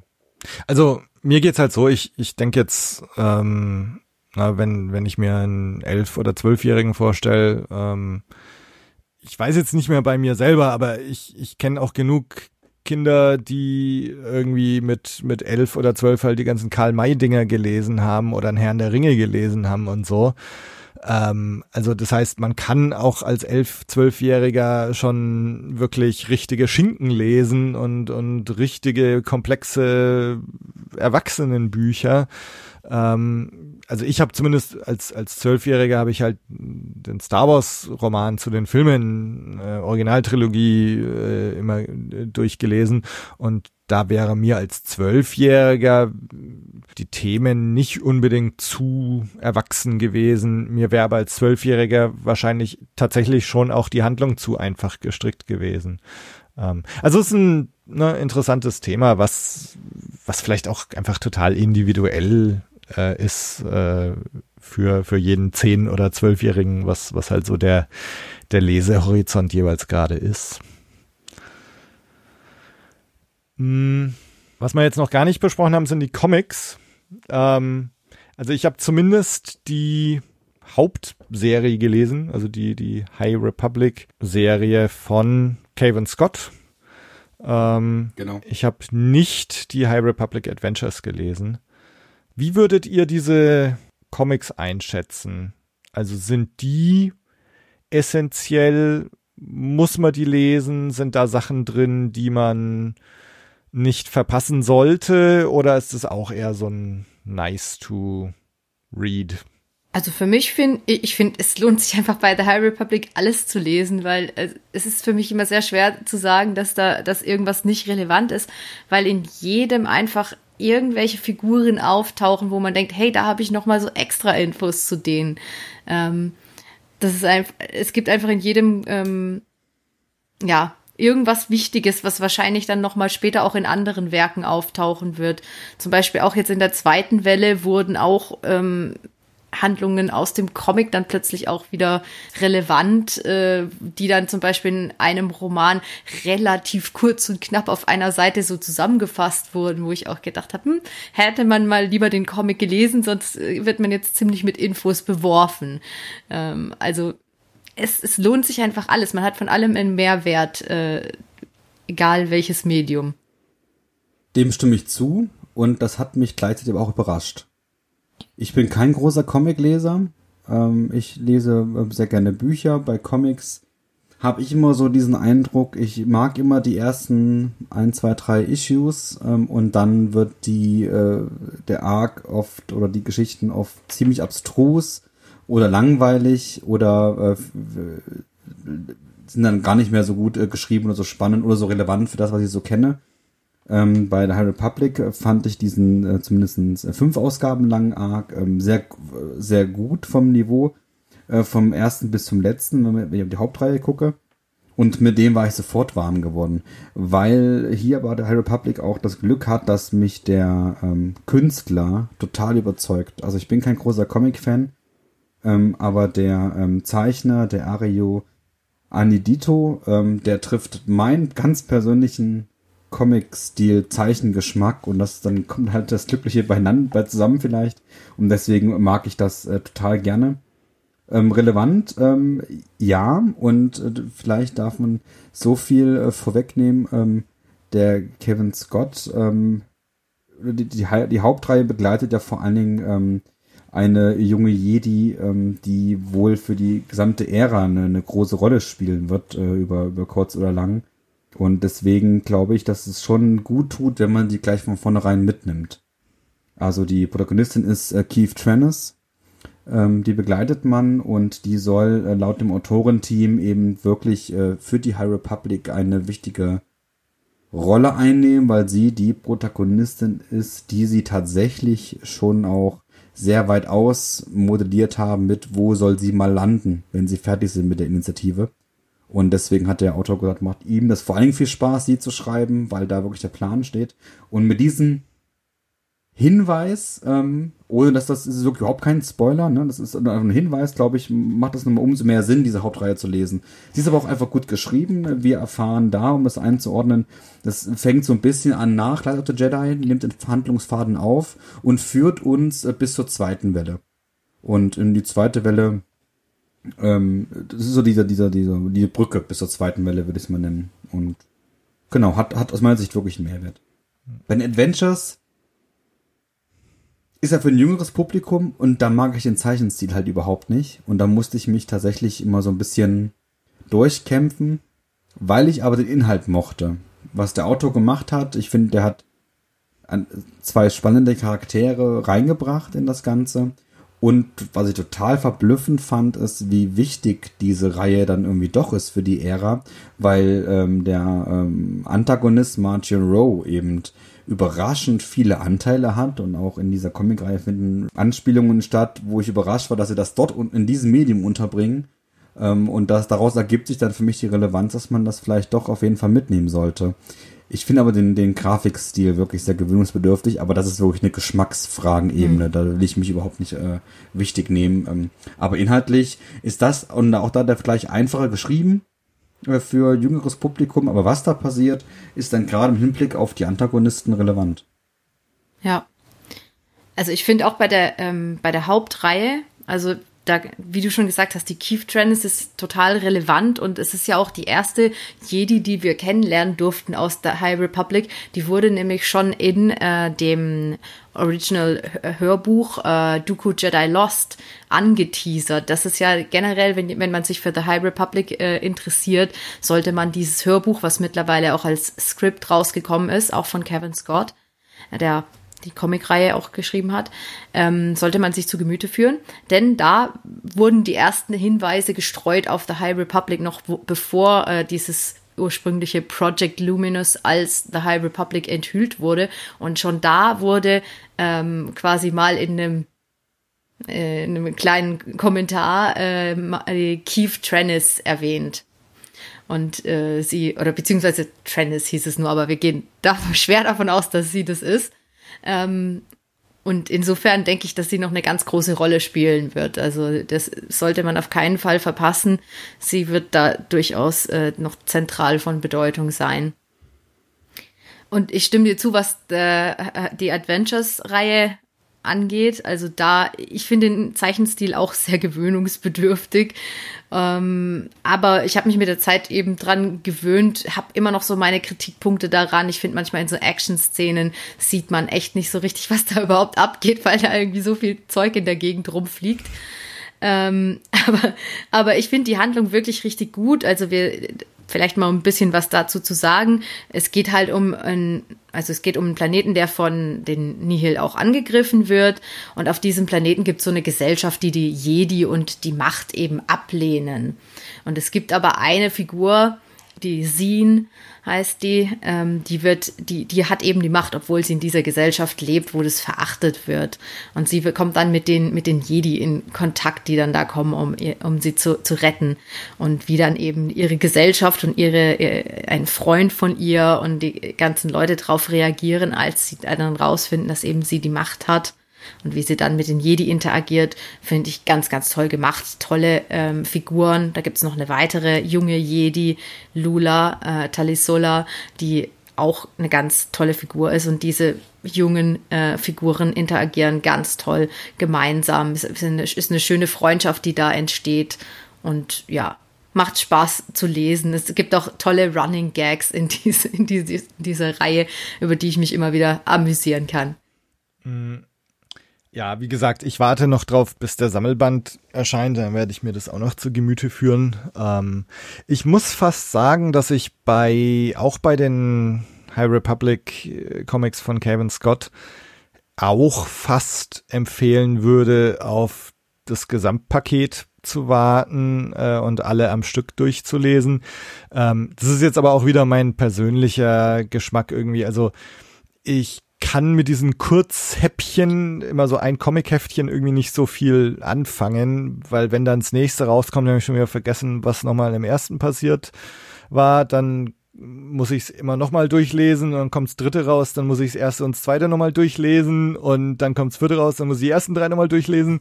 Und ähm, also deswegen, ich würde eh empfehlen, die Comics nach den drei Romanen zu lesen. Ja. Ähm, von daher kann man dann eben ruhig noch warten, bis dann alle, oder inzwischen sind ja auch alle fünf Comics der ersten Welle da. Ähm, aber und jetzt kann man sie dann eben auch am Stück lesen. Ähm, es ist aber schön, weil es, es kommen ganz viele Charaktere, die wir schon kennen. Ava Chris kommt vor, Vanessa Rowe kommt vor, Imri macht mal eine, einen Gastauftritt. Ähm, also wir, wir sehen viele Leute, die wir dann aus den Romanen kennen. Ähm, wir sehen ja, also ich meine, das ist ja jetzt kein Geheimnis. Irgendwo müssen die Dringier ja vorkommen. Also die kommen in dem Comic jedenfalls vor. Dann sieht man auch mal, wie die ausschauen. Ähm, ja. Und also insofern, es grundsätzlich geht's mir so, das ist jetzt auch wieder mein ganz persönlicher Geschmack. Mir wird, mir geht es in den Comics alles ein bisschen zu schnell. Also es, es kommen sehr viele Sprünge, es kommen sehr viele Sachen, die relativ wichtig vielleicht sind, die aber halt so irgendwie lapidar in diesem Comic dann vorkommen. Ähm, und das, das ist mir alles irgendwie so, so ein bisschen zu viel, zu schnell. Äh, und man kann gleichzeitig kann ich schlecht einordnen, wie wichtig ist das jetzt alles, was hier passiert. Mhm. Ähm, das kann man aber wieder besser einordnen, wenn man die ganzen Romane schon gelesen hat. Insofern würde ich definitiv empfehlen, erst die Romane zu lesen und dann die Comics noch so als, ja, ja, cool, oh, so schaut er aus und so. Also das, ähm, genau. Und, und ich finde auch, also mir gefällt sehr gut, wie die äh, gezeichnet sind. Ähm, das ist zum Beispiel eine Sache, auch wieder, was ich in, in der Marvel Star Wars Hauptreihe ähm, wo ich teilweise so, also ich werde richtig aggressiv teilweise äh, bei dem Artwork. Dieses Air, Airbrush halbrealistische, ähm, äh, wo sie so, so, was irgendwie so, keine Ahnung, teilweise wie so Filmausschnitt und dann mit Farbe angemalt ausschaut oder so. Ich weiß nicht, ob ihr wisst, was ich meine. Ja, ich weiß, was du meinst. Ah, da kriege ich die Krise. Ähm, und hier, ne, alles gut, schaut gut aus, gefällt mir sehr gut. Also.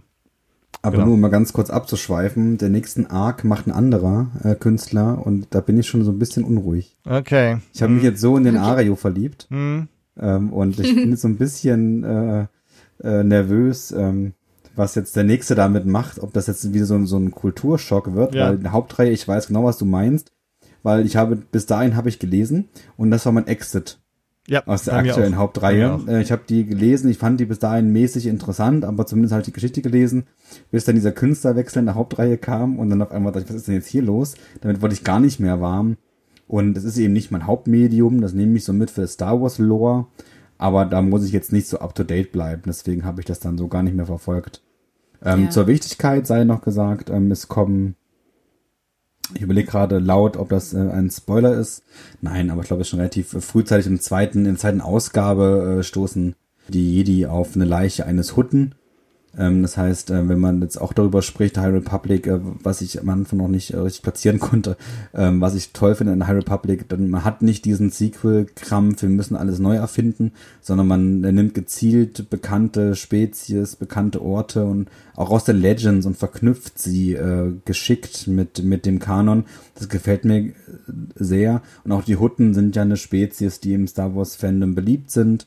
Und auch die werden jetzt in, der, in dem Comics aufgegriffen. Und wie man so hört, äh, werden die auch für die Galaxis noch eine, eine, eine wichtige Rolle auch für die High Republic spielen. Und ähm, deswegen auch da nochmal Richtung Relevanz zu der Hauptreihe. Also ich habe das Gefühl, dass die Comic-Hauptreihe schon wirklich essentiell auch für die High Republic wird, weil da wirklich mhm. viele Fäden aufgegriffen werden. Und ein Panel gefällt mir ganz besonders. Das ist nämlich ein Panel, was Bezug nimmt auf Into the Dark. Das ist so eine so eine Grafik ähm, aus aus ähm, wo die Drängi eine Rolle spielen und äh, etwas aus ihrer Sicht erzählen. Sind da hm. was? Ja, ja, ja. Und, und das finde ich nicht nur toll illustriert, ähm, sondern bezieht auch nämlich andere Sachen mit ein, ähm, die wir aus Star Wars kennen und das finde ich ein ganz tolles Panel. Ja. Also es ist auch optisch wirklich was, was Tolles, was auch wiederum Legends und High Republic und Kanon wirklich verbindet über Zeiten hinweg. Das ist glaube ich im dritten Band, ne? Glaube ja. ich. Ja. Ich finde generell, dass die Drängier da äh, in dem Comic richtig zur Geltung kommen. Also bis jetzt konnten die Drängier mich in ähm, in Romanen noch nicht überzeugen. Also die, da, da kam das immer ein bisschen komisch rüber, diese Pflanzenmonster, die auch äh, reden und dann irgendwie so ihren Plan enthüllen und so. Das fand ich immer ein bisschen seltsam. Ähm, aber im Comic, also diese, diese Dränge sind halt einfach für ein Com fürs Medium Comic gemacht. Und da gehören sie eigentlich meiner Meinung nach auch hauptsächlich hin und da funktionieren die finde find ich richtig schön, wie es da, wie es so gruselig gemalt ist mit den ganzen Tentakeln, die dann da rauskommen und die Leute irgendwie so um, umschlingen und äh, versuchen zu beeinflussen und so weiter. Gehört einfach äh, in das Medium Comic, dass man sich vorstellen kann, wie dieses gruselige Teil aussieht. Und also ich warte noch darauf, dass ein Autor mal es schafft, mir in der Prosa auch die, die Drängier ähm, so darzustellen, dass ich den, gleich, den gleichen Gruselfaktor habe wie im Comic. Mhm. Mm, bevor wir jetzt noch einen kurzen Ausblick auf Welle 2 wagen, ich habe ja tatsächlich noch gar nichts gelesen. Also insofern ähm, bin ich tatsächlich am Ende von Welle 1 völlig unbefleckt, äh, was Welle 2 angeht. Insofern fällt es mir auch relativ leicht, so ein, so ein Zwischenfazit zu ziehen. Ihr seid jetzt natürlich schon in Welle 2 auch drin. Äh, trotzdem nochmal die Frage, so, äh, wenn ihr euch nochmal zurückversetzt äh, ans Ende von Welle 1. Was ist so euer Zwischenfazit? Also Project Luminous, High Republic, es ist jetzt schon ein bisschen durchgeschienen immer in dem, was ihr so gesagt habt. Aber was ist so, was ist euer Fazit bisher? Ja, also ich kann nur sagen, ich war begeistert davon. Also das ist eigentlich das, was ich seit ich Star Wars lese, was ich eigentlich haben wollte. So richtig tolle Geschichten, in denen Jedi die Hauptrolle einnehmen, die gut durchgeplant sind, die Bezug aufeinander nehmen, wo man sich ja über Jahre hinweg jetzt darauf freuen kann, bestimmte Charaktere zu begleiten, die man richtig kennen und lieben lernt. Ähm, ja, was, was will man mehr? Also das ist eigentlich alles, was mein Star Wars Leseherz begehrt. Ich bin äh, voll dabei und freue mich auf jede neue Veröffentlichung. Aha. Ich fand den Einstieg auch total gut gelungen, hat mich ähm, begeistert und deswegen bin ich ja auch jetzt bis heute ähm, von dieser Ära ein totaler Fan geworden und hätte mir nie zu träumen gewagt als jemand, der wirklich über das Medium Kinofilm an Star Wars rangekommen ist dass ich mal irgendwann hier sitze und behaupte, die spannendste aktuelle Star Wars Ära ist die High Republic äh, und nicht nicht äh, andere Ähren derzeit, die so bespielt werden. Das überrascht mich, ähm, hätte ich so nicht gedacht und das sagt für mich viel darüber aus. Und was diese Ära auch geschafft hat, ist, ich meine, ähm, die Sequels äh, sind ähm, sowieso sehr kontrovers äh, aufgefasst worden. Ich war immer jemand, der gesagt hat, ich habe mit den Sequels äh, viel Spaß gehabt. Seit der High Republic blicke ich deutlich kritischer auf die Sequels. Mhm. Das hat mhm. diese Ära geschafft, weil hier erlebe ich, was Star Wars sein kann, wenn sich kreative Menschen von vornherein einen Plan machen. Und das macht, nach der ersten Welle war ich fast ein bisschen angesäuert auf die Sequels, weil ich dachte, Mensch, wie, wie, wie toll könnte das eigentlich sein? Ähm, und da wurde viel verschenkt. Aber ich, will ja gar nicht negativ äh, über jetzt andere Medien sprechen.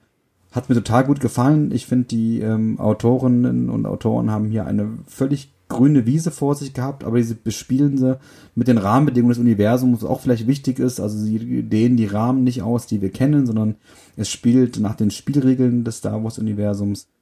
Und diese gemeinsame Planung und Verzahnung ist an allen Ecken zu spüren. Über alle Medien hinweg, über alle äh, möglichen Veröffentlichungen hinweg ist es wirklich aus einem Guss gemacht und bezieht sich gegenseitig aufeinander, ist immer auch ein Mehrwert für das andere Werk. Und das ist einfach was, was ich daran total genieße. Und deswegen hat mir die erste Welle sehr gut gefallen. Und trotzdem äh, hatte ich dann so ein bisschen auch Sorge Richtung zweite Welle, weil so ein Kickoff ist schön und gut und ist vielleicht die einfachere Sache. Und dann den Bogen aufzunehmen und gut weiter zu bespielen, ist dann manchmal das Schwierigere von, von den beiden Möglichkeiten. Und deswegen war ich nach der ersten Welle sehr, sehr befriedigt. Ich fand das sehr toll und war gleichzeitig sehr gespannt, wie es weitergeht. Ja, ihr habt mir jetzt im Grunde aus dem Herzen gesprochen. Also viele Sachen habt ihr jetzt eigentlich schon gut ausgedrückt. Und ich kann mich all dem absolut anschließen. Also diese ganze, äh, ne, dass da so ein Team dahinter steckt und dass das irgendwie gefühlt durchgeplant ist und sich aufeinander bezieht und so weiter, ist so ein Ansatz, den ich mir auch gewünscht hätte für die Sequel-Trilogie.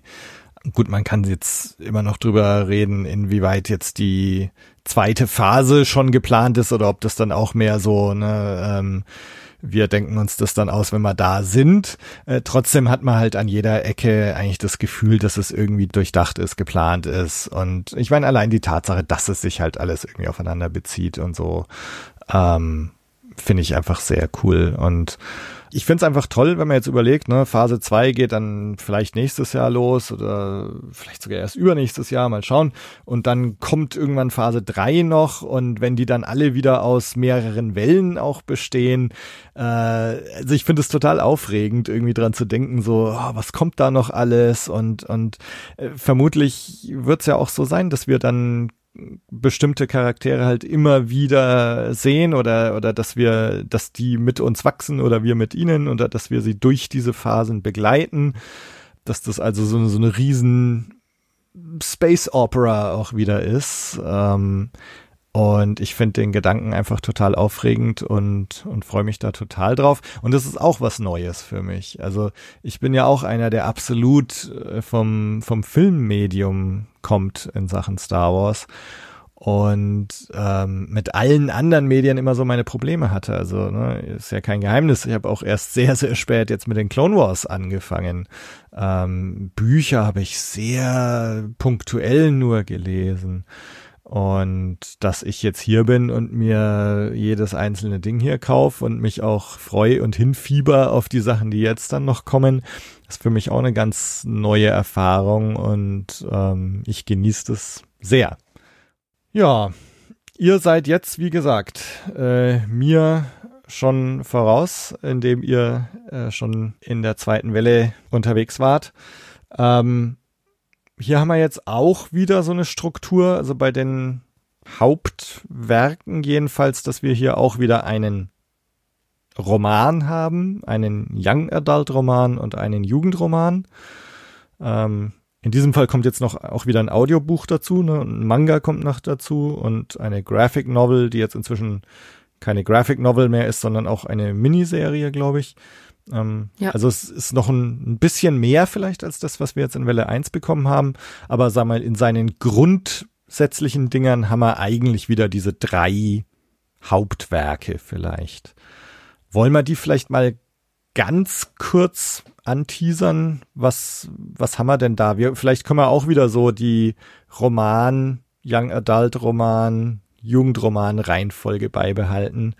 Uh, The Rising Storm von Calvin Scott haben wir jetzt schon ab und zu mal erwähnt. Also das ist so der, der Erwachsenenroman, der Nachfolger von Light of the Jedi. Lasst uns die vielleicht mal ganz kurz anteasern. Also das müsst ihr machen, weil ich kenne sie nicht. Ja, ich würde einfach wieder den Erwachsenenroman aufgreifen, wie bei Light of the Jedi schon. The Rising Storm jetzt. Ähm, hier kehren unsere Heldinnen und Helden der Ära zurück ähm, in die bekannte Galaxis und finden jetzt ähm, einen zerrütteten Frieden ähm, vor. Nichtsdestotrotz plant die Republik zur Feierlichkeit der Ereignisse oder der, des positiven Abschlusses aus dem Vorgängerroman ein großes Fest, äh, was auf einem Planeten in, am äußeren Rand stattfinden soll, die sogenannte ähm, Republic ähm, Fair. Die habe ich so ein bisschen verstanden, äh, wie vielleicht ähm, so eine Weltausstellung ähm, gewesen ist. Das heißt, die verschiedenen ähm, Planeten, ähm, Systeme können sich da vorstellen mit ihren Stärken, mit ihren Innovationen und Fähigkeiten. Ähm, die Jedis, also alles, was die Galaxis so ausmacht im Positiven, ähm, findet da statt als Art ganz großes Volksfest. Und die äh, Republik ist da sowohl äh, vor Ort, dass da ganz viele Feierlichkeiten auf diesem Planeten äh, Valo, Valo ähm, stattfindet. Aber ist auch ganz wichtig, ähm, alle Augen sind auf diesem Planeten gerichtet, also auch Kameras, äh, Livestreams, die Leute sollen zu Hause vom Fernsehen gucken. Die Kanzlerin äh, Dina So möchte das wirklich, dass die gesamte Galaxie daran teilnimmt und zusammen äh, den Frieden feiert und den Wohlstand in der Galaxis. Und dann kommt, wie es kommen muss. Die Nihil gibt es noch. Und für die ist äh, dieses ähm, Fest im Outer Rim ein Dorn im Auge. Ähm, und da findet ähm, ein, ein Angriff statt auf dieses Fest. Und das ist so der große ähm, Knall äh, dieses, äh, dieses Romans. Ähm, und im Anschluss natürlich äh, muss Repu müssen die Republik und die Jedi wieder damit umgehen lernen. Ähm, und ja, darum geht es so ein bisschen äh, in dem Buch. Ähm, zumindestens am Anfang wird nochmal ganz viel investiert darin, was geht in der Galaxis gerade so vor sich. Wie sind die Beziehungen zueinander, Jedi und äh, Republik, äh, Senat. Äh, diesmal wird es auch aus meiner Sicht politischer. Äh, wir bekommen nochmal mehr Einblicke in die Antagonisten, erforschen da nochmal weiter, ähm, was steht hinter denen, was steht hinter dem Anführer, was treibt die um. Ähm, und dann gibt es einen, einen Höhepunkt im Roman und dann natürlich dann wieder die ähm, Umkehrschluss, was, was machen wir jetzt mit dem, was da passiert ist.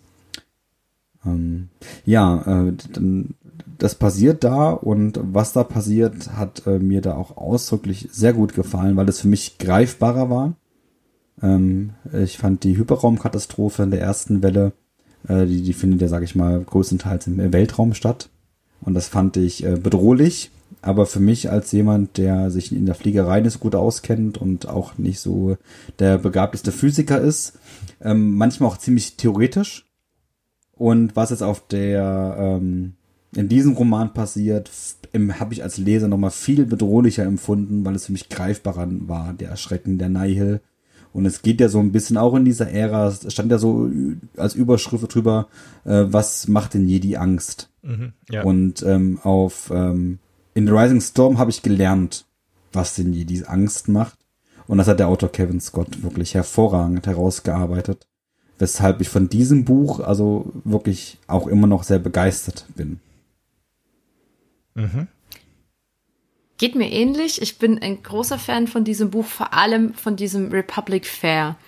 Ich finde, das ist ein wunderbar ausgearbeitetes Setting ich kann mir so richtig vorstellen, wie ich auf diesem Republic Fair bin, weil man kann sich ja vorstellen, man ist auf so einer Weltausstellung oder irgendwie so. Ich fand es auch so ein bisschen so wie so Gartenschau oder mhm. sowas, wie man da so rumläuft irgendwie über das Gelände und man hat einfach so eine so eine Karte in der Hand und guckt, oh, was gibt's da alles für tolle Pavillons, das kann ich mir angucken und und ähm, das sind solche tollen Attraktionen einfach, wo man einfach denkt, Mensch, ich möchte da hin, ich, ich möchte es auch sehen. Ich würde da auch in der Schlange stehen für, für drei Stunden, um mir dieses und jenes anzuschauen.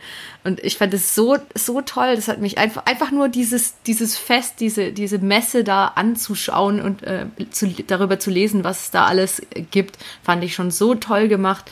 Allein das hat mich schon so begeistert. Und dann natürlich der ganze, die ganze Sache mit dem Angriff umso trauriger, weil man möchte doch auf dieses tolle Fest gehen und es ist so dramatisch für mich gewesen dann, dass das, dass das dann unterbrochen wurde und ähm, durch den Angriff der, der Nile einfach alles äh, komplett einmal durch den Wolf gezogen wurde.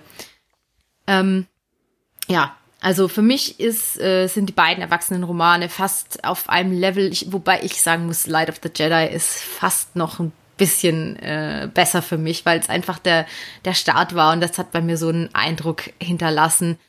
Und ähm, aber ich kann da kaum Unterschiede in der, in der Qualität finden. Ich finde beide wirklich absolut Spitzenklasse und man kann, äh, man sollte beide unbedingt sich zu Gemüte, Gemüte führen. Es gibt sehr viel, was dafür spricht fand den zweiten Roman etwas übersichtlicher, äh, weil da nicht logischerweise kein Charakterensemble neu eingeführt werden musste, sondern Kevin Scott mhm. konnte ausgearbeitete Charaktere äh, aufgreifen und sie weiterentwickeln. Das ist, glaube ich, dann doch einfacher vielleicht, als wirklich so ein ganzes Setting äh, zu kreieren. Deswegen will ich das dem vorgängigen Roman auch nicht negativ ankreiden. Ähm, was mir hier vor allem auch gut gefallen hat, sind auch die Charakterisierung von einzelnen Jedi und, und wenn der ja. Reef Silas so mein ähm, Highlight aus der ersten Welle war, ist, äh, was Kevin Scott mit Elsa Mann macht, hat mir absolut gefallen. Das fand ich ja. für mich als, ähm, da bin ich jetzt vielleicht also mal auch grundtief ehrlich, als, als männlicher äh, Mensch, fand ich so nahbar, äh, wie ich Jedi ähm, selten ähm, erlebt habe. Und das hat mir total gefallen in diesem Roman. Ähm, und genau, äh, noch einen ganz kurzen Schlenker vielleicht, äh, Tobi, weil wir ja auch äh, über Galaxy's Edge mal gesprochen haben mhm. im Podcast. Republic Fair sollten sie nachbauen. Das habe ich auch gesagt. Oh, das habe ich ja. auch gesagt. Das, das ist genau mein Gedanke ja. gewesen. Die, die, wenn die diesen Republic Fair dahin gebaut hätten, habe ich gesagt, ich wäre morgen dort. Dieses Galaxy's Edge interessiert ja. mich nicht. Das ist für mich so, äh, warum sollte ich dahin? Das, das ist für mich nichts, was, wo, wo es eine Attraktion gibt, wo ich sage, ja, also das interessiert mich irgendwie. Also ich fand Republic Fair ist so toll. Ja. Wenn man das nachbauen würde in, in Realität, ich glaube, äh, ich würde ausrasten. Das kann ich beim Lesen so in den Gedanken, weil du auch davon gesprochen hast, da Ja, Wahnsinn, dass wir da ja, genau den gleichen Gedanken hatten. Dieses Edge war ich ja und ich fand es, ich fand es dann, für mich als Star Wars, dann war das mal ein tolles Erlebnis. Ich habe auch schon mit Tobi im Podcast darüber gesprochen, ob es eine andere Location vielleicht auch nicht hätte angeboten, vielleicht bekanntere Orte, da haben wir über, über Tatooine oder so gesprochen.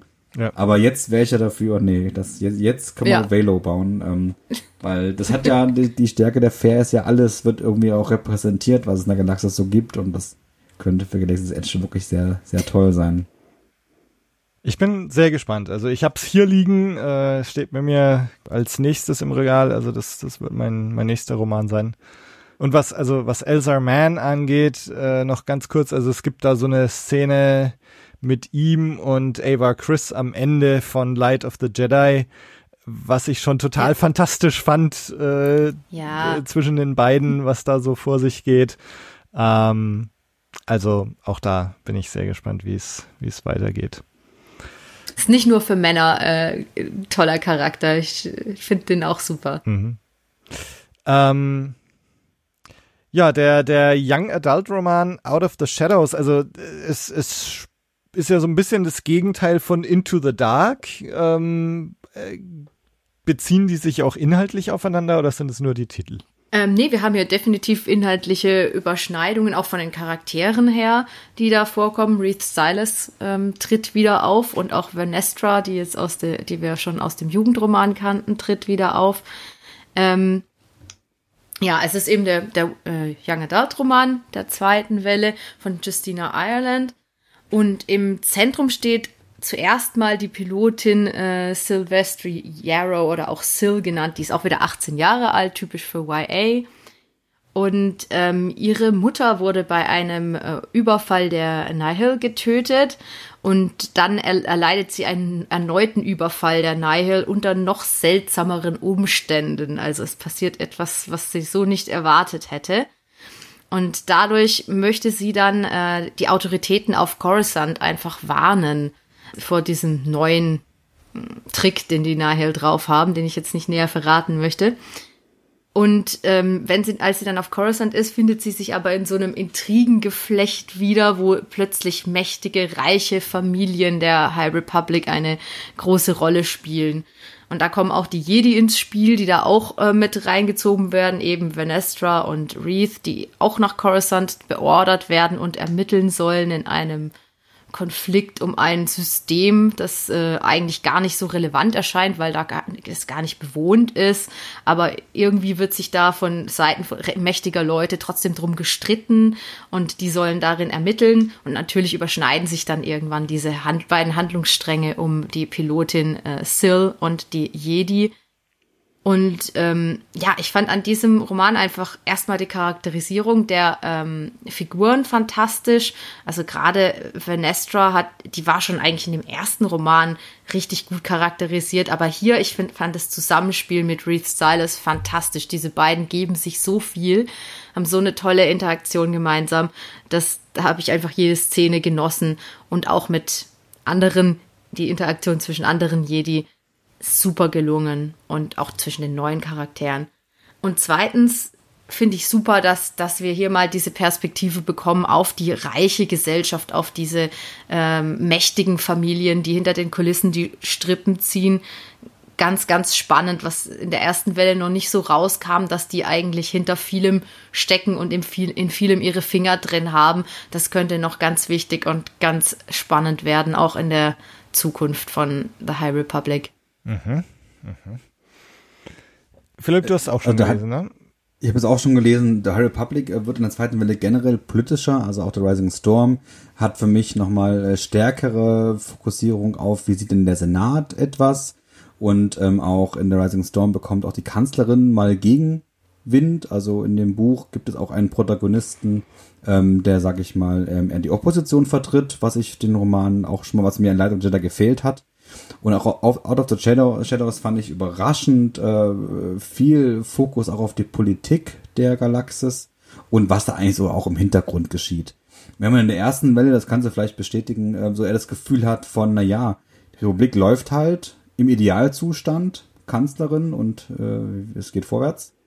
Und in der zweiten Welle merkt man so, na ja, mächtige Familien und Kredits sind eben doch relativ umtriebig mhm. und, und, und äh, wichtig für so eine Galaxis und das hält jetzt immer mehr Einzug und das tut, und das war auch, auch in diesem Roman ähm, so und generell hat mir der total gut gefallen.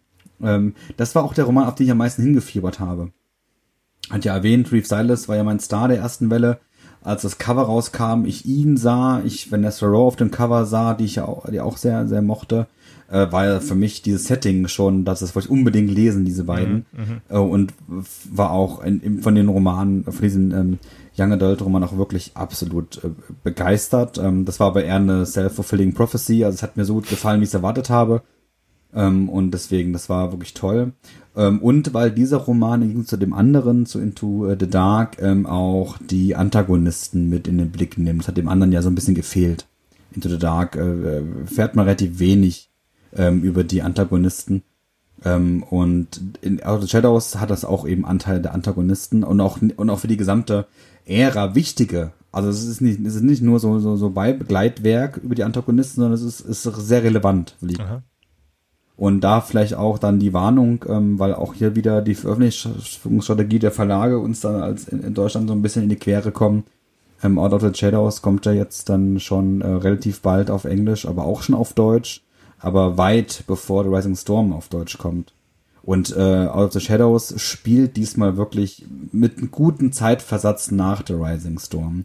Ähm, und dieses Buch macht sich auch die Mühe, dass die Jedi die Ereignisse von The Rising Storm aufarbeiten. Da war ich total überrascht von. Ähm, also da werden, glaube ich, eine, eine, da würde man sich, glaube ich, ordentlich spoilern, äh, wenn man, wenn man das äh, vorher liest. Ähm, deswegen von dem Buch äh, bin ich da immer noch sehr, schwer begeistert. Mhm. Und jetzt unser Jugendroman, äh, den Race to Crashpoint Tower, äh, kommen da, da ist jetzt mein Eindruck, dass gar nicht so viele bekannte Figuren drin vorkommen. Oder täusche ich mich da? Kommen, kommen doch wieder irgendwelche vor, die wir schon aus den anderen High Republic Sachen kennen? Doch, doch. doch. Da kommt schon, kommen schon einige vor. Okay. Also zum Beispiel Vanestra und äh, ja, genau. Und auch ähm, Zine und Lula aus, äh, aus den Adventures kommen auch vor. Okay. Also da kommt schon ordentlich was zusammen. Aber da merkt man, ne, dass die bei Race to Crash Point Tower agieren dann vor allen Dingen die aus dem Young, ähm, äh, aus dem, ja. aus dem Adventures, also von der Altersgruppe spielen, da, spielen dann da zusammen. Das merkt man dann schon, ne? Dass die eher die ja. zusammenziehen für diese, für diese Handlung. Genau, was die, das Publikum, das angesprochen werden ja. soll, vielleicht dann auch gelesen hat. Genau, und ansonsten ähm, ist das auch, äh, also ich fand das von der, das ist halt auch eine, eine eher kleinere Geschichte, aber im Gegensatz zu dem, zur ersten Welle spielt Race to Crash Point Tower diesmal wirklich parallel zum Buch und auch am selben Ort. Ähm, also die Handlung findet auch auf Velo statt, ähm, im Rahmen der Republic Fair, sodass dieses äh, Kinderbuch ähm, deutlich enger an den äh, Hauptroman angelehnt ist und, und eine Geschichte darum erzählt. Und äh, A Test of Courage war eher nochmal so ein Abenteuer abseits.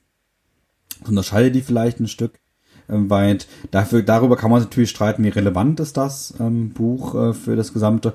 Ich fand das vielleicht sogar ein Stück besser gelöst als in der ersten Welle, äh, weil dieses Buch ähm, in der Rising Storm wird, wird etwas erwähnt, ähm, was Bezug nimmt auf dieses Kinderbuch und in diesem Kinderbuch lesen wir dann, wie das vonstatten ging. Und das finde ich dann schön, zumindest verbunden mhm. miteinander. Mhm. Ähm, das ist jetzt kein ähm, große, keine Riesensache, aber auch in der Rise, für The Rising Storm ist es eine auch nicht unerhebliche Leistung, die die vollbringen. Und deswegen fand ich das Zusammenspiel dieser beiden Werke fand ich gut gelungen. Vom Schreibstil ist es ähm, tatsächlich ähm, ähm gut geschrieben, äh, kindgerecht geschrieben, vielleicht ein Stück alberner, habe ich das Gefühl, äh, Ines. Mhm. Äh, geschrieben. ja. Aber das, das will ich dem Roman aber überhaupt nicht vorwerfen, weil ich halte diesen Roman vielleicht ein Stück ähm, passender für das Alter, was man strebt. Also es hat nicht diese Schwere der Themen. Sondern es ist ein actionlastiger, man Witz mehr gerissen ähm, als das erste Buch, was ein bisschen ernster ist. Mhm.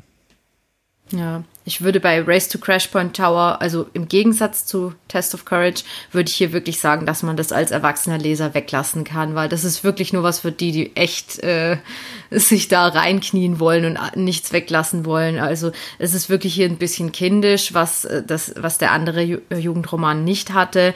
Es wird hier viel so bisschen albernes Zeug äh, gemacht und ich finde auch nicht, dass da so viel Relevantes passiert, was man unbedingt mitbekommen haben muss. Es spielt halt parallel äh, auch auf dem Velo Fair, auf dem Republic Fair.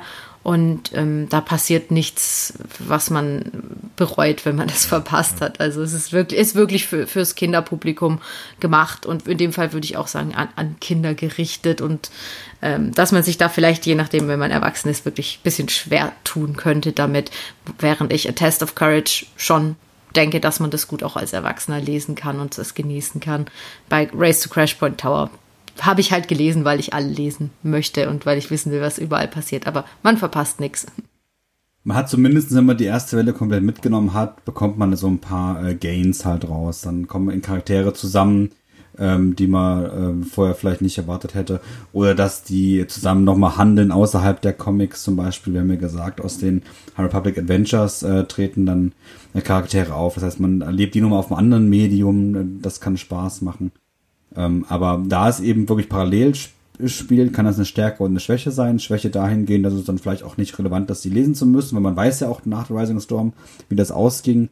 Ähm, aber es ist zumindest so, dass es so eng beieinander spielt, dass man sagt, naja, da in der Rising Storm wird eine Quest erwähnt, äh, die nicht beschrieben wird, wie sie gelöst wird und in dem Buch le lesen halt das Gelingen der Quest. Und deswegen fand ich das nett, aber nett trifft es auch ganz gut um das Ganze jetzt noch schnell zu komplettieren, also wir haben jetzt hier in dieser zweiten Welle der erste Fa ersten Phase wird es auch wieder ein Kinderbuch geben. Ähm, da sind wir jetzt von dem von dir vorhin erwähnten George Mann, ne? also den, den sechsten im Bunde. Äh, der macht jetzt hier diesen Kinderroman noch, äh, Showdown at the Fair, ähm, wo auch anscheinend wieder Buriaga, der Wookie-Jedi, drin vorkommt. Und äh, so wie es ausschaut, macht es im Grunde das gleiche wie The Great Jedi Rescue. Das ist einfach so bestimmte e Ereignisse des Hauptromans äh, nochmal noch mal nacherzählt. Äh, wir haben jetzt aber hier zwei neue Sachen. Wir haben noch ein Manga und wir haben ein Audiobuch. Äh, weiß man da schon was darüber oder wisst ihr da schon was darüber, über diese zwei Dinge? Also der, das Hörspiel oder Audiobuch soll ja dieses Tempest Runner mhm. sein und das fokussiert sich auf, ähm, auf Lorna D. Das ist sozusagen so eine von den ähm, Chefinnen von äh, den Nihil, also der, der Ma Markian Rowe steht ganz oben und er hat so ein paar Unterchefs und da gehört die Lorna dazu und ja, soll so ein bisschen uns äh, sie als Charakter vorstellen. Sie wird auch in der zweiten Welle noch wesentlich wichtiger als in der, in der ersten Welle und hat auch ihre eigene Agenda. Genau, also wenn man sich jetzt fragt, was soll ein Audiobook über Lorna D mir bringen, ähm, der stellt diese Frage nur, bevor er die äh, Potter gelesen hat. Und den Manga, wisst ihr da was drüber? Also im Manga zumindest, dass das auch von Justina Ireland kommt, aber in äh, Kooperation mit einer ähm, bekannten und, ähm, glaube ich, sehr guten äh, Manga-Künstlerin und Geschichtenschreiberin. Ähm, und da wird eine neue Jedi ähm, agieren. Ähm, inhaltlich ist mir da nichts äh, zu bekannt, äh, Ines.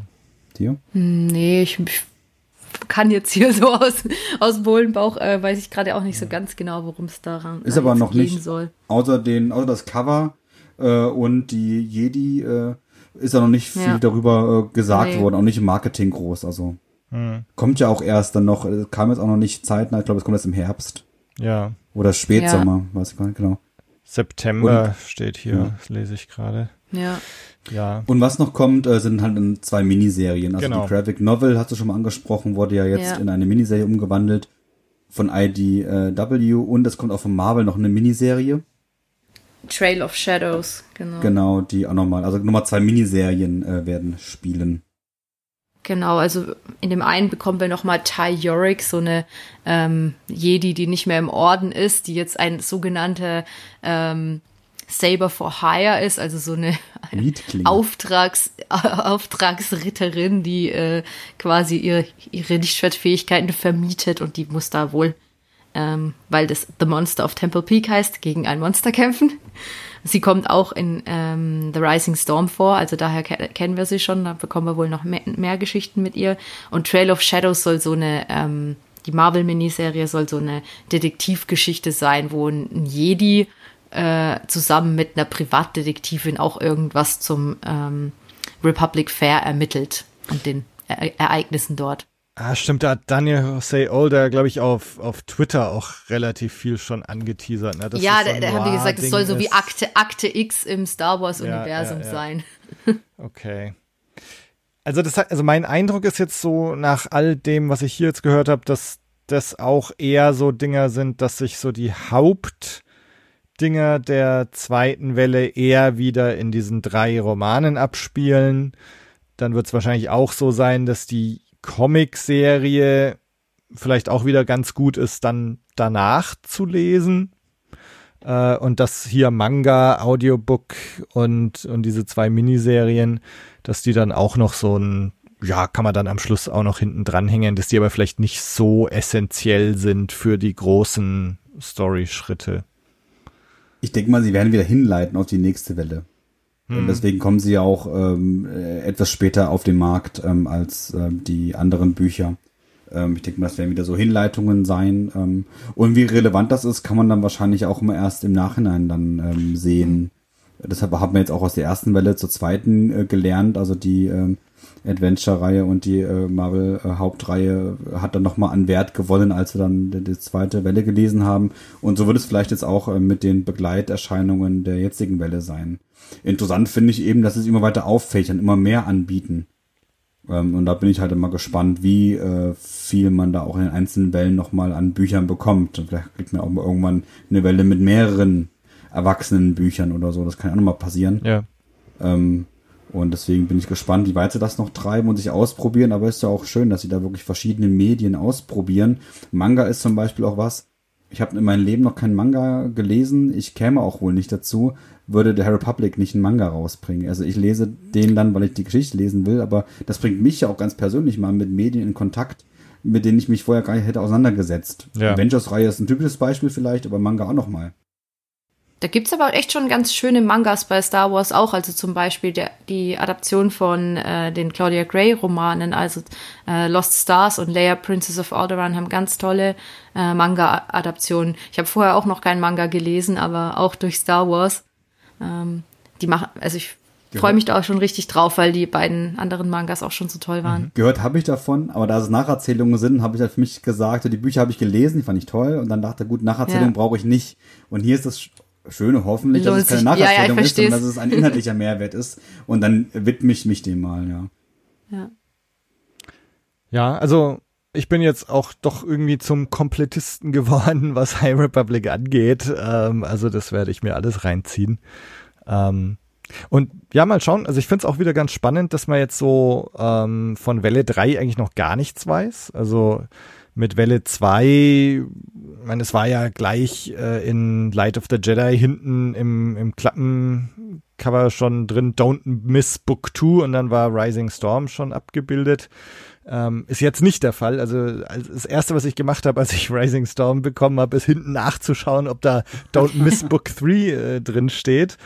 Äh, ist leider nicht der Fall. Ähm, Und das finde ich aber auch wieder ganz spannend, ja, weiß, dass man irgendwie so gar nicht weiß, was jetzt dann kommt. Ich weiß nicht, was da noch kommt, weil es wurde ja die ganze Zeit schon angeteasert, ähm, dass Claudia Gray irgendwas Krasses macht. Man weiß nicht was. Sie hat ja jetzt in der, in der zweiten Welle nichts geschrieben, ja. weil sie irgendein krasses Projekt macht und man weiß nicht, was es ist, nicht was für, nicht mal was für ein Medium äh, immer wenn sie bei irgendwelchen Panels ist, wird gesagt, ja, sie, sie wird irgendwas mhm. Heftiges von, wird von ihr erscheinen, aber man weiß nicht was. Und was Deswegen macht, könnte das damit vielleicht zusammenhängen. Und was macht Charles Sewell, also der ja der Kickoff geschrieben hat, ähm, hat in der hat in der zweiten Welle auch nichts nichts beigestellt. Ja, aber der aber hat jetzt Bounty Hunters, diese diese Bounty Hunters Reihe da, also der ist mit, man weiß zumindest was ja. er anderes in Star Wars gerade macht. Äh, aber Claudia Gray ist völlig äh, geheimnisvoll, ja. mysteriös, was sie tut. Da bin ich wirklich sehr gespannt drauf. Ja. Genau, ich bin ja auch äh, gespannt, äh, zu dem Zeitpunkt, ähm, wo wir heute ähm, aufnehmen, steht ja auch noch ein äh, Kickoff-Event an. Also die zweite Welle mhm. beginnt äh, mit einem ähm, Online-Panel, ähm, wo die das gesamte Autorinnen-Team zusammenkommt und ja auch äh, Sewell und äh, Gray, wenn ich richtig informiert bin. Ähm, und das ist so dann ähm, also zum Release-Datum wird das veröffentlicht, das ist so ein, ein Online-Panel. Und da bin ich ja gespannt, äh, das werde ich mir angucken und vielleicht ähm, machen sie in dem Zug ja das ähnlich, wie sie es damals gemacht haben, dass sie eben da vielleicht was ankündigen für mhm. die Zukunft. Bin ich auf jeden Fall gespannt drauf. Es ist ja auch clever, wenn man sagt, also jetzt kommt das raus und wenn ihr das liest und da total äh, gespannt seid, wir wissen ja schon, wir können euch schon sagen, so und so geht's weiter. Das ist ja eigentlich auch clever, das haben sie mit der ersten Welle ja auch so gemacht. Ja, lassen wir uns mal überraschen. Also, ich meine, vielleicht wird Claudia Gray jetzt den, den Hauptroman von Welle 3 schreiben. Lassen wir uns mal überraschen. Ich glaube, das bringt uns jetzt ans Ende unserer heutigen Folge. Ähm, so wirklich mal als Rundumschlag Welle 1, was erwartet uns in Welle 2, äh, wie sehen wir das Ganze bisher.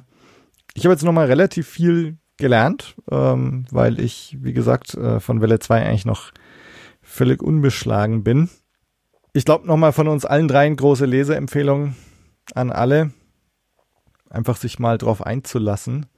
Und ich finde es halt wirklich toll in dem Sinne auch, ne, wir haben jetzt, wir sind gerade so ein bisschen in dieser filmfreien Zeit, was äh, Star Wars angeht. Ähm, Star Wars geht gerade so ein bisschen hier in Richtung Disney Plus und Streaming und Serien und außer Rogue Squadron, wo man sich auch noch irgendwie nicht so viel vorstellen kann, ist, ist die Kino-Zukunft von Star Wars gerade erstmal ungewiss. Dass wir jetzt aber hier mit High Republic irgendwie sowas Eventmäßiges bekommen, wo, wo über mehrere Jahre hinweg immer wieder was rauskommt man über Jahre hinweg immer wieder drauf hinfiebert, äh, finde ich sehr, sehr cool. Also und und diese drei Phasen sind ja so ein bisschen wie drei Filme und mehr, weil die Trilogie. Ja, genau. Also um auch mal so auch zu enden in dem heutigen Podcast, die Autorinnen und Autoren werden ja auch nicht müde zu sagen, also wenn euch das jetzt alles schon hier begeistert, was ihr gemacht haben, das ist erst der Anfang. Also sie sagen ja nicht, sie sind jetzt in der zweiten Welle, was da so passiert, dass, dass das irgendwie jetzt dem, der Mittelteil ist von dem, was wir erwarten, sondern die sagen, wenn ihr nicht müde zu sagen, ey, das ist immer noch der Anfang. Auch mhm. die zweite Welle ist der Anfang von was ganz Großem, was wir da geplant haben. Und das lässt einen immer noch neugierig zurück. Ja. Ich denke, die wollen einfach mal so richtig zeigen, was sie können. Weil die waren so lange eingeschnürt in dieses Korsett, wo, wo man dann über die Sequels nichts verraten durfte und alles war irgendwie tabu. Und ja, mal lieber nichts äh, darüber schreiben, weil es könnte ja noch eine Serie ja. da kommen und dann wäre es wieder nicht mehr kanonisch. Äh, die wollen jetzt einfach mal, lassen jetzt einfach mal richtig die Sau raus in der High Republic und zeigen uns, was sie können. Und da, da freue ich mich einfach drauf. Und das ist genauso dieses, was ich eingangs gesagt habe, dieses, ich finde es unheimlich befreiend irgendwie. Und ähm, äh, ich, ich finde, das, das merkt man tatsächlich einfach, das ist sehr. Ich habe es auch irgend in irgendeinem Podcast vor Jahren mal angemerkt, so dieses Anything Goes, das, das habe ich so ein bisschen vermisst in, in Star Wars. Und das Gefühl habe ich jetzt gerade wieder mit The High Republic. Das finde ich sehr cool. Ja, dann bedanke ich mich ganz herzlich bei euch. Können wir gerne mal wieder machen. Sehr gerne. An euch alle, die uns bis jetzt zugehört haben, ähm, wenn ihr High Republic auch gelesen habt, habt schreibt uns, was eure Eindrücke sind, schreibt uns, was eure Highlights bisher sind, ähm, spekuliert mit uns, wie es weitergehen könnte, schreibt uns auf der Website, auf Twitter, auf Facebook. Wir freuen uns über jede Zuschrift. Ansonsten bleibt mir nur noch zu sagen, wir hören uns nächsten Monat wieder mit irgendeinem neuen Thema. Lassen wir uns überraschen. Bis dahin, macht's gut. Ciao. Tschüss. Tschüss.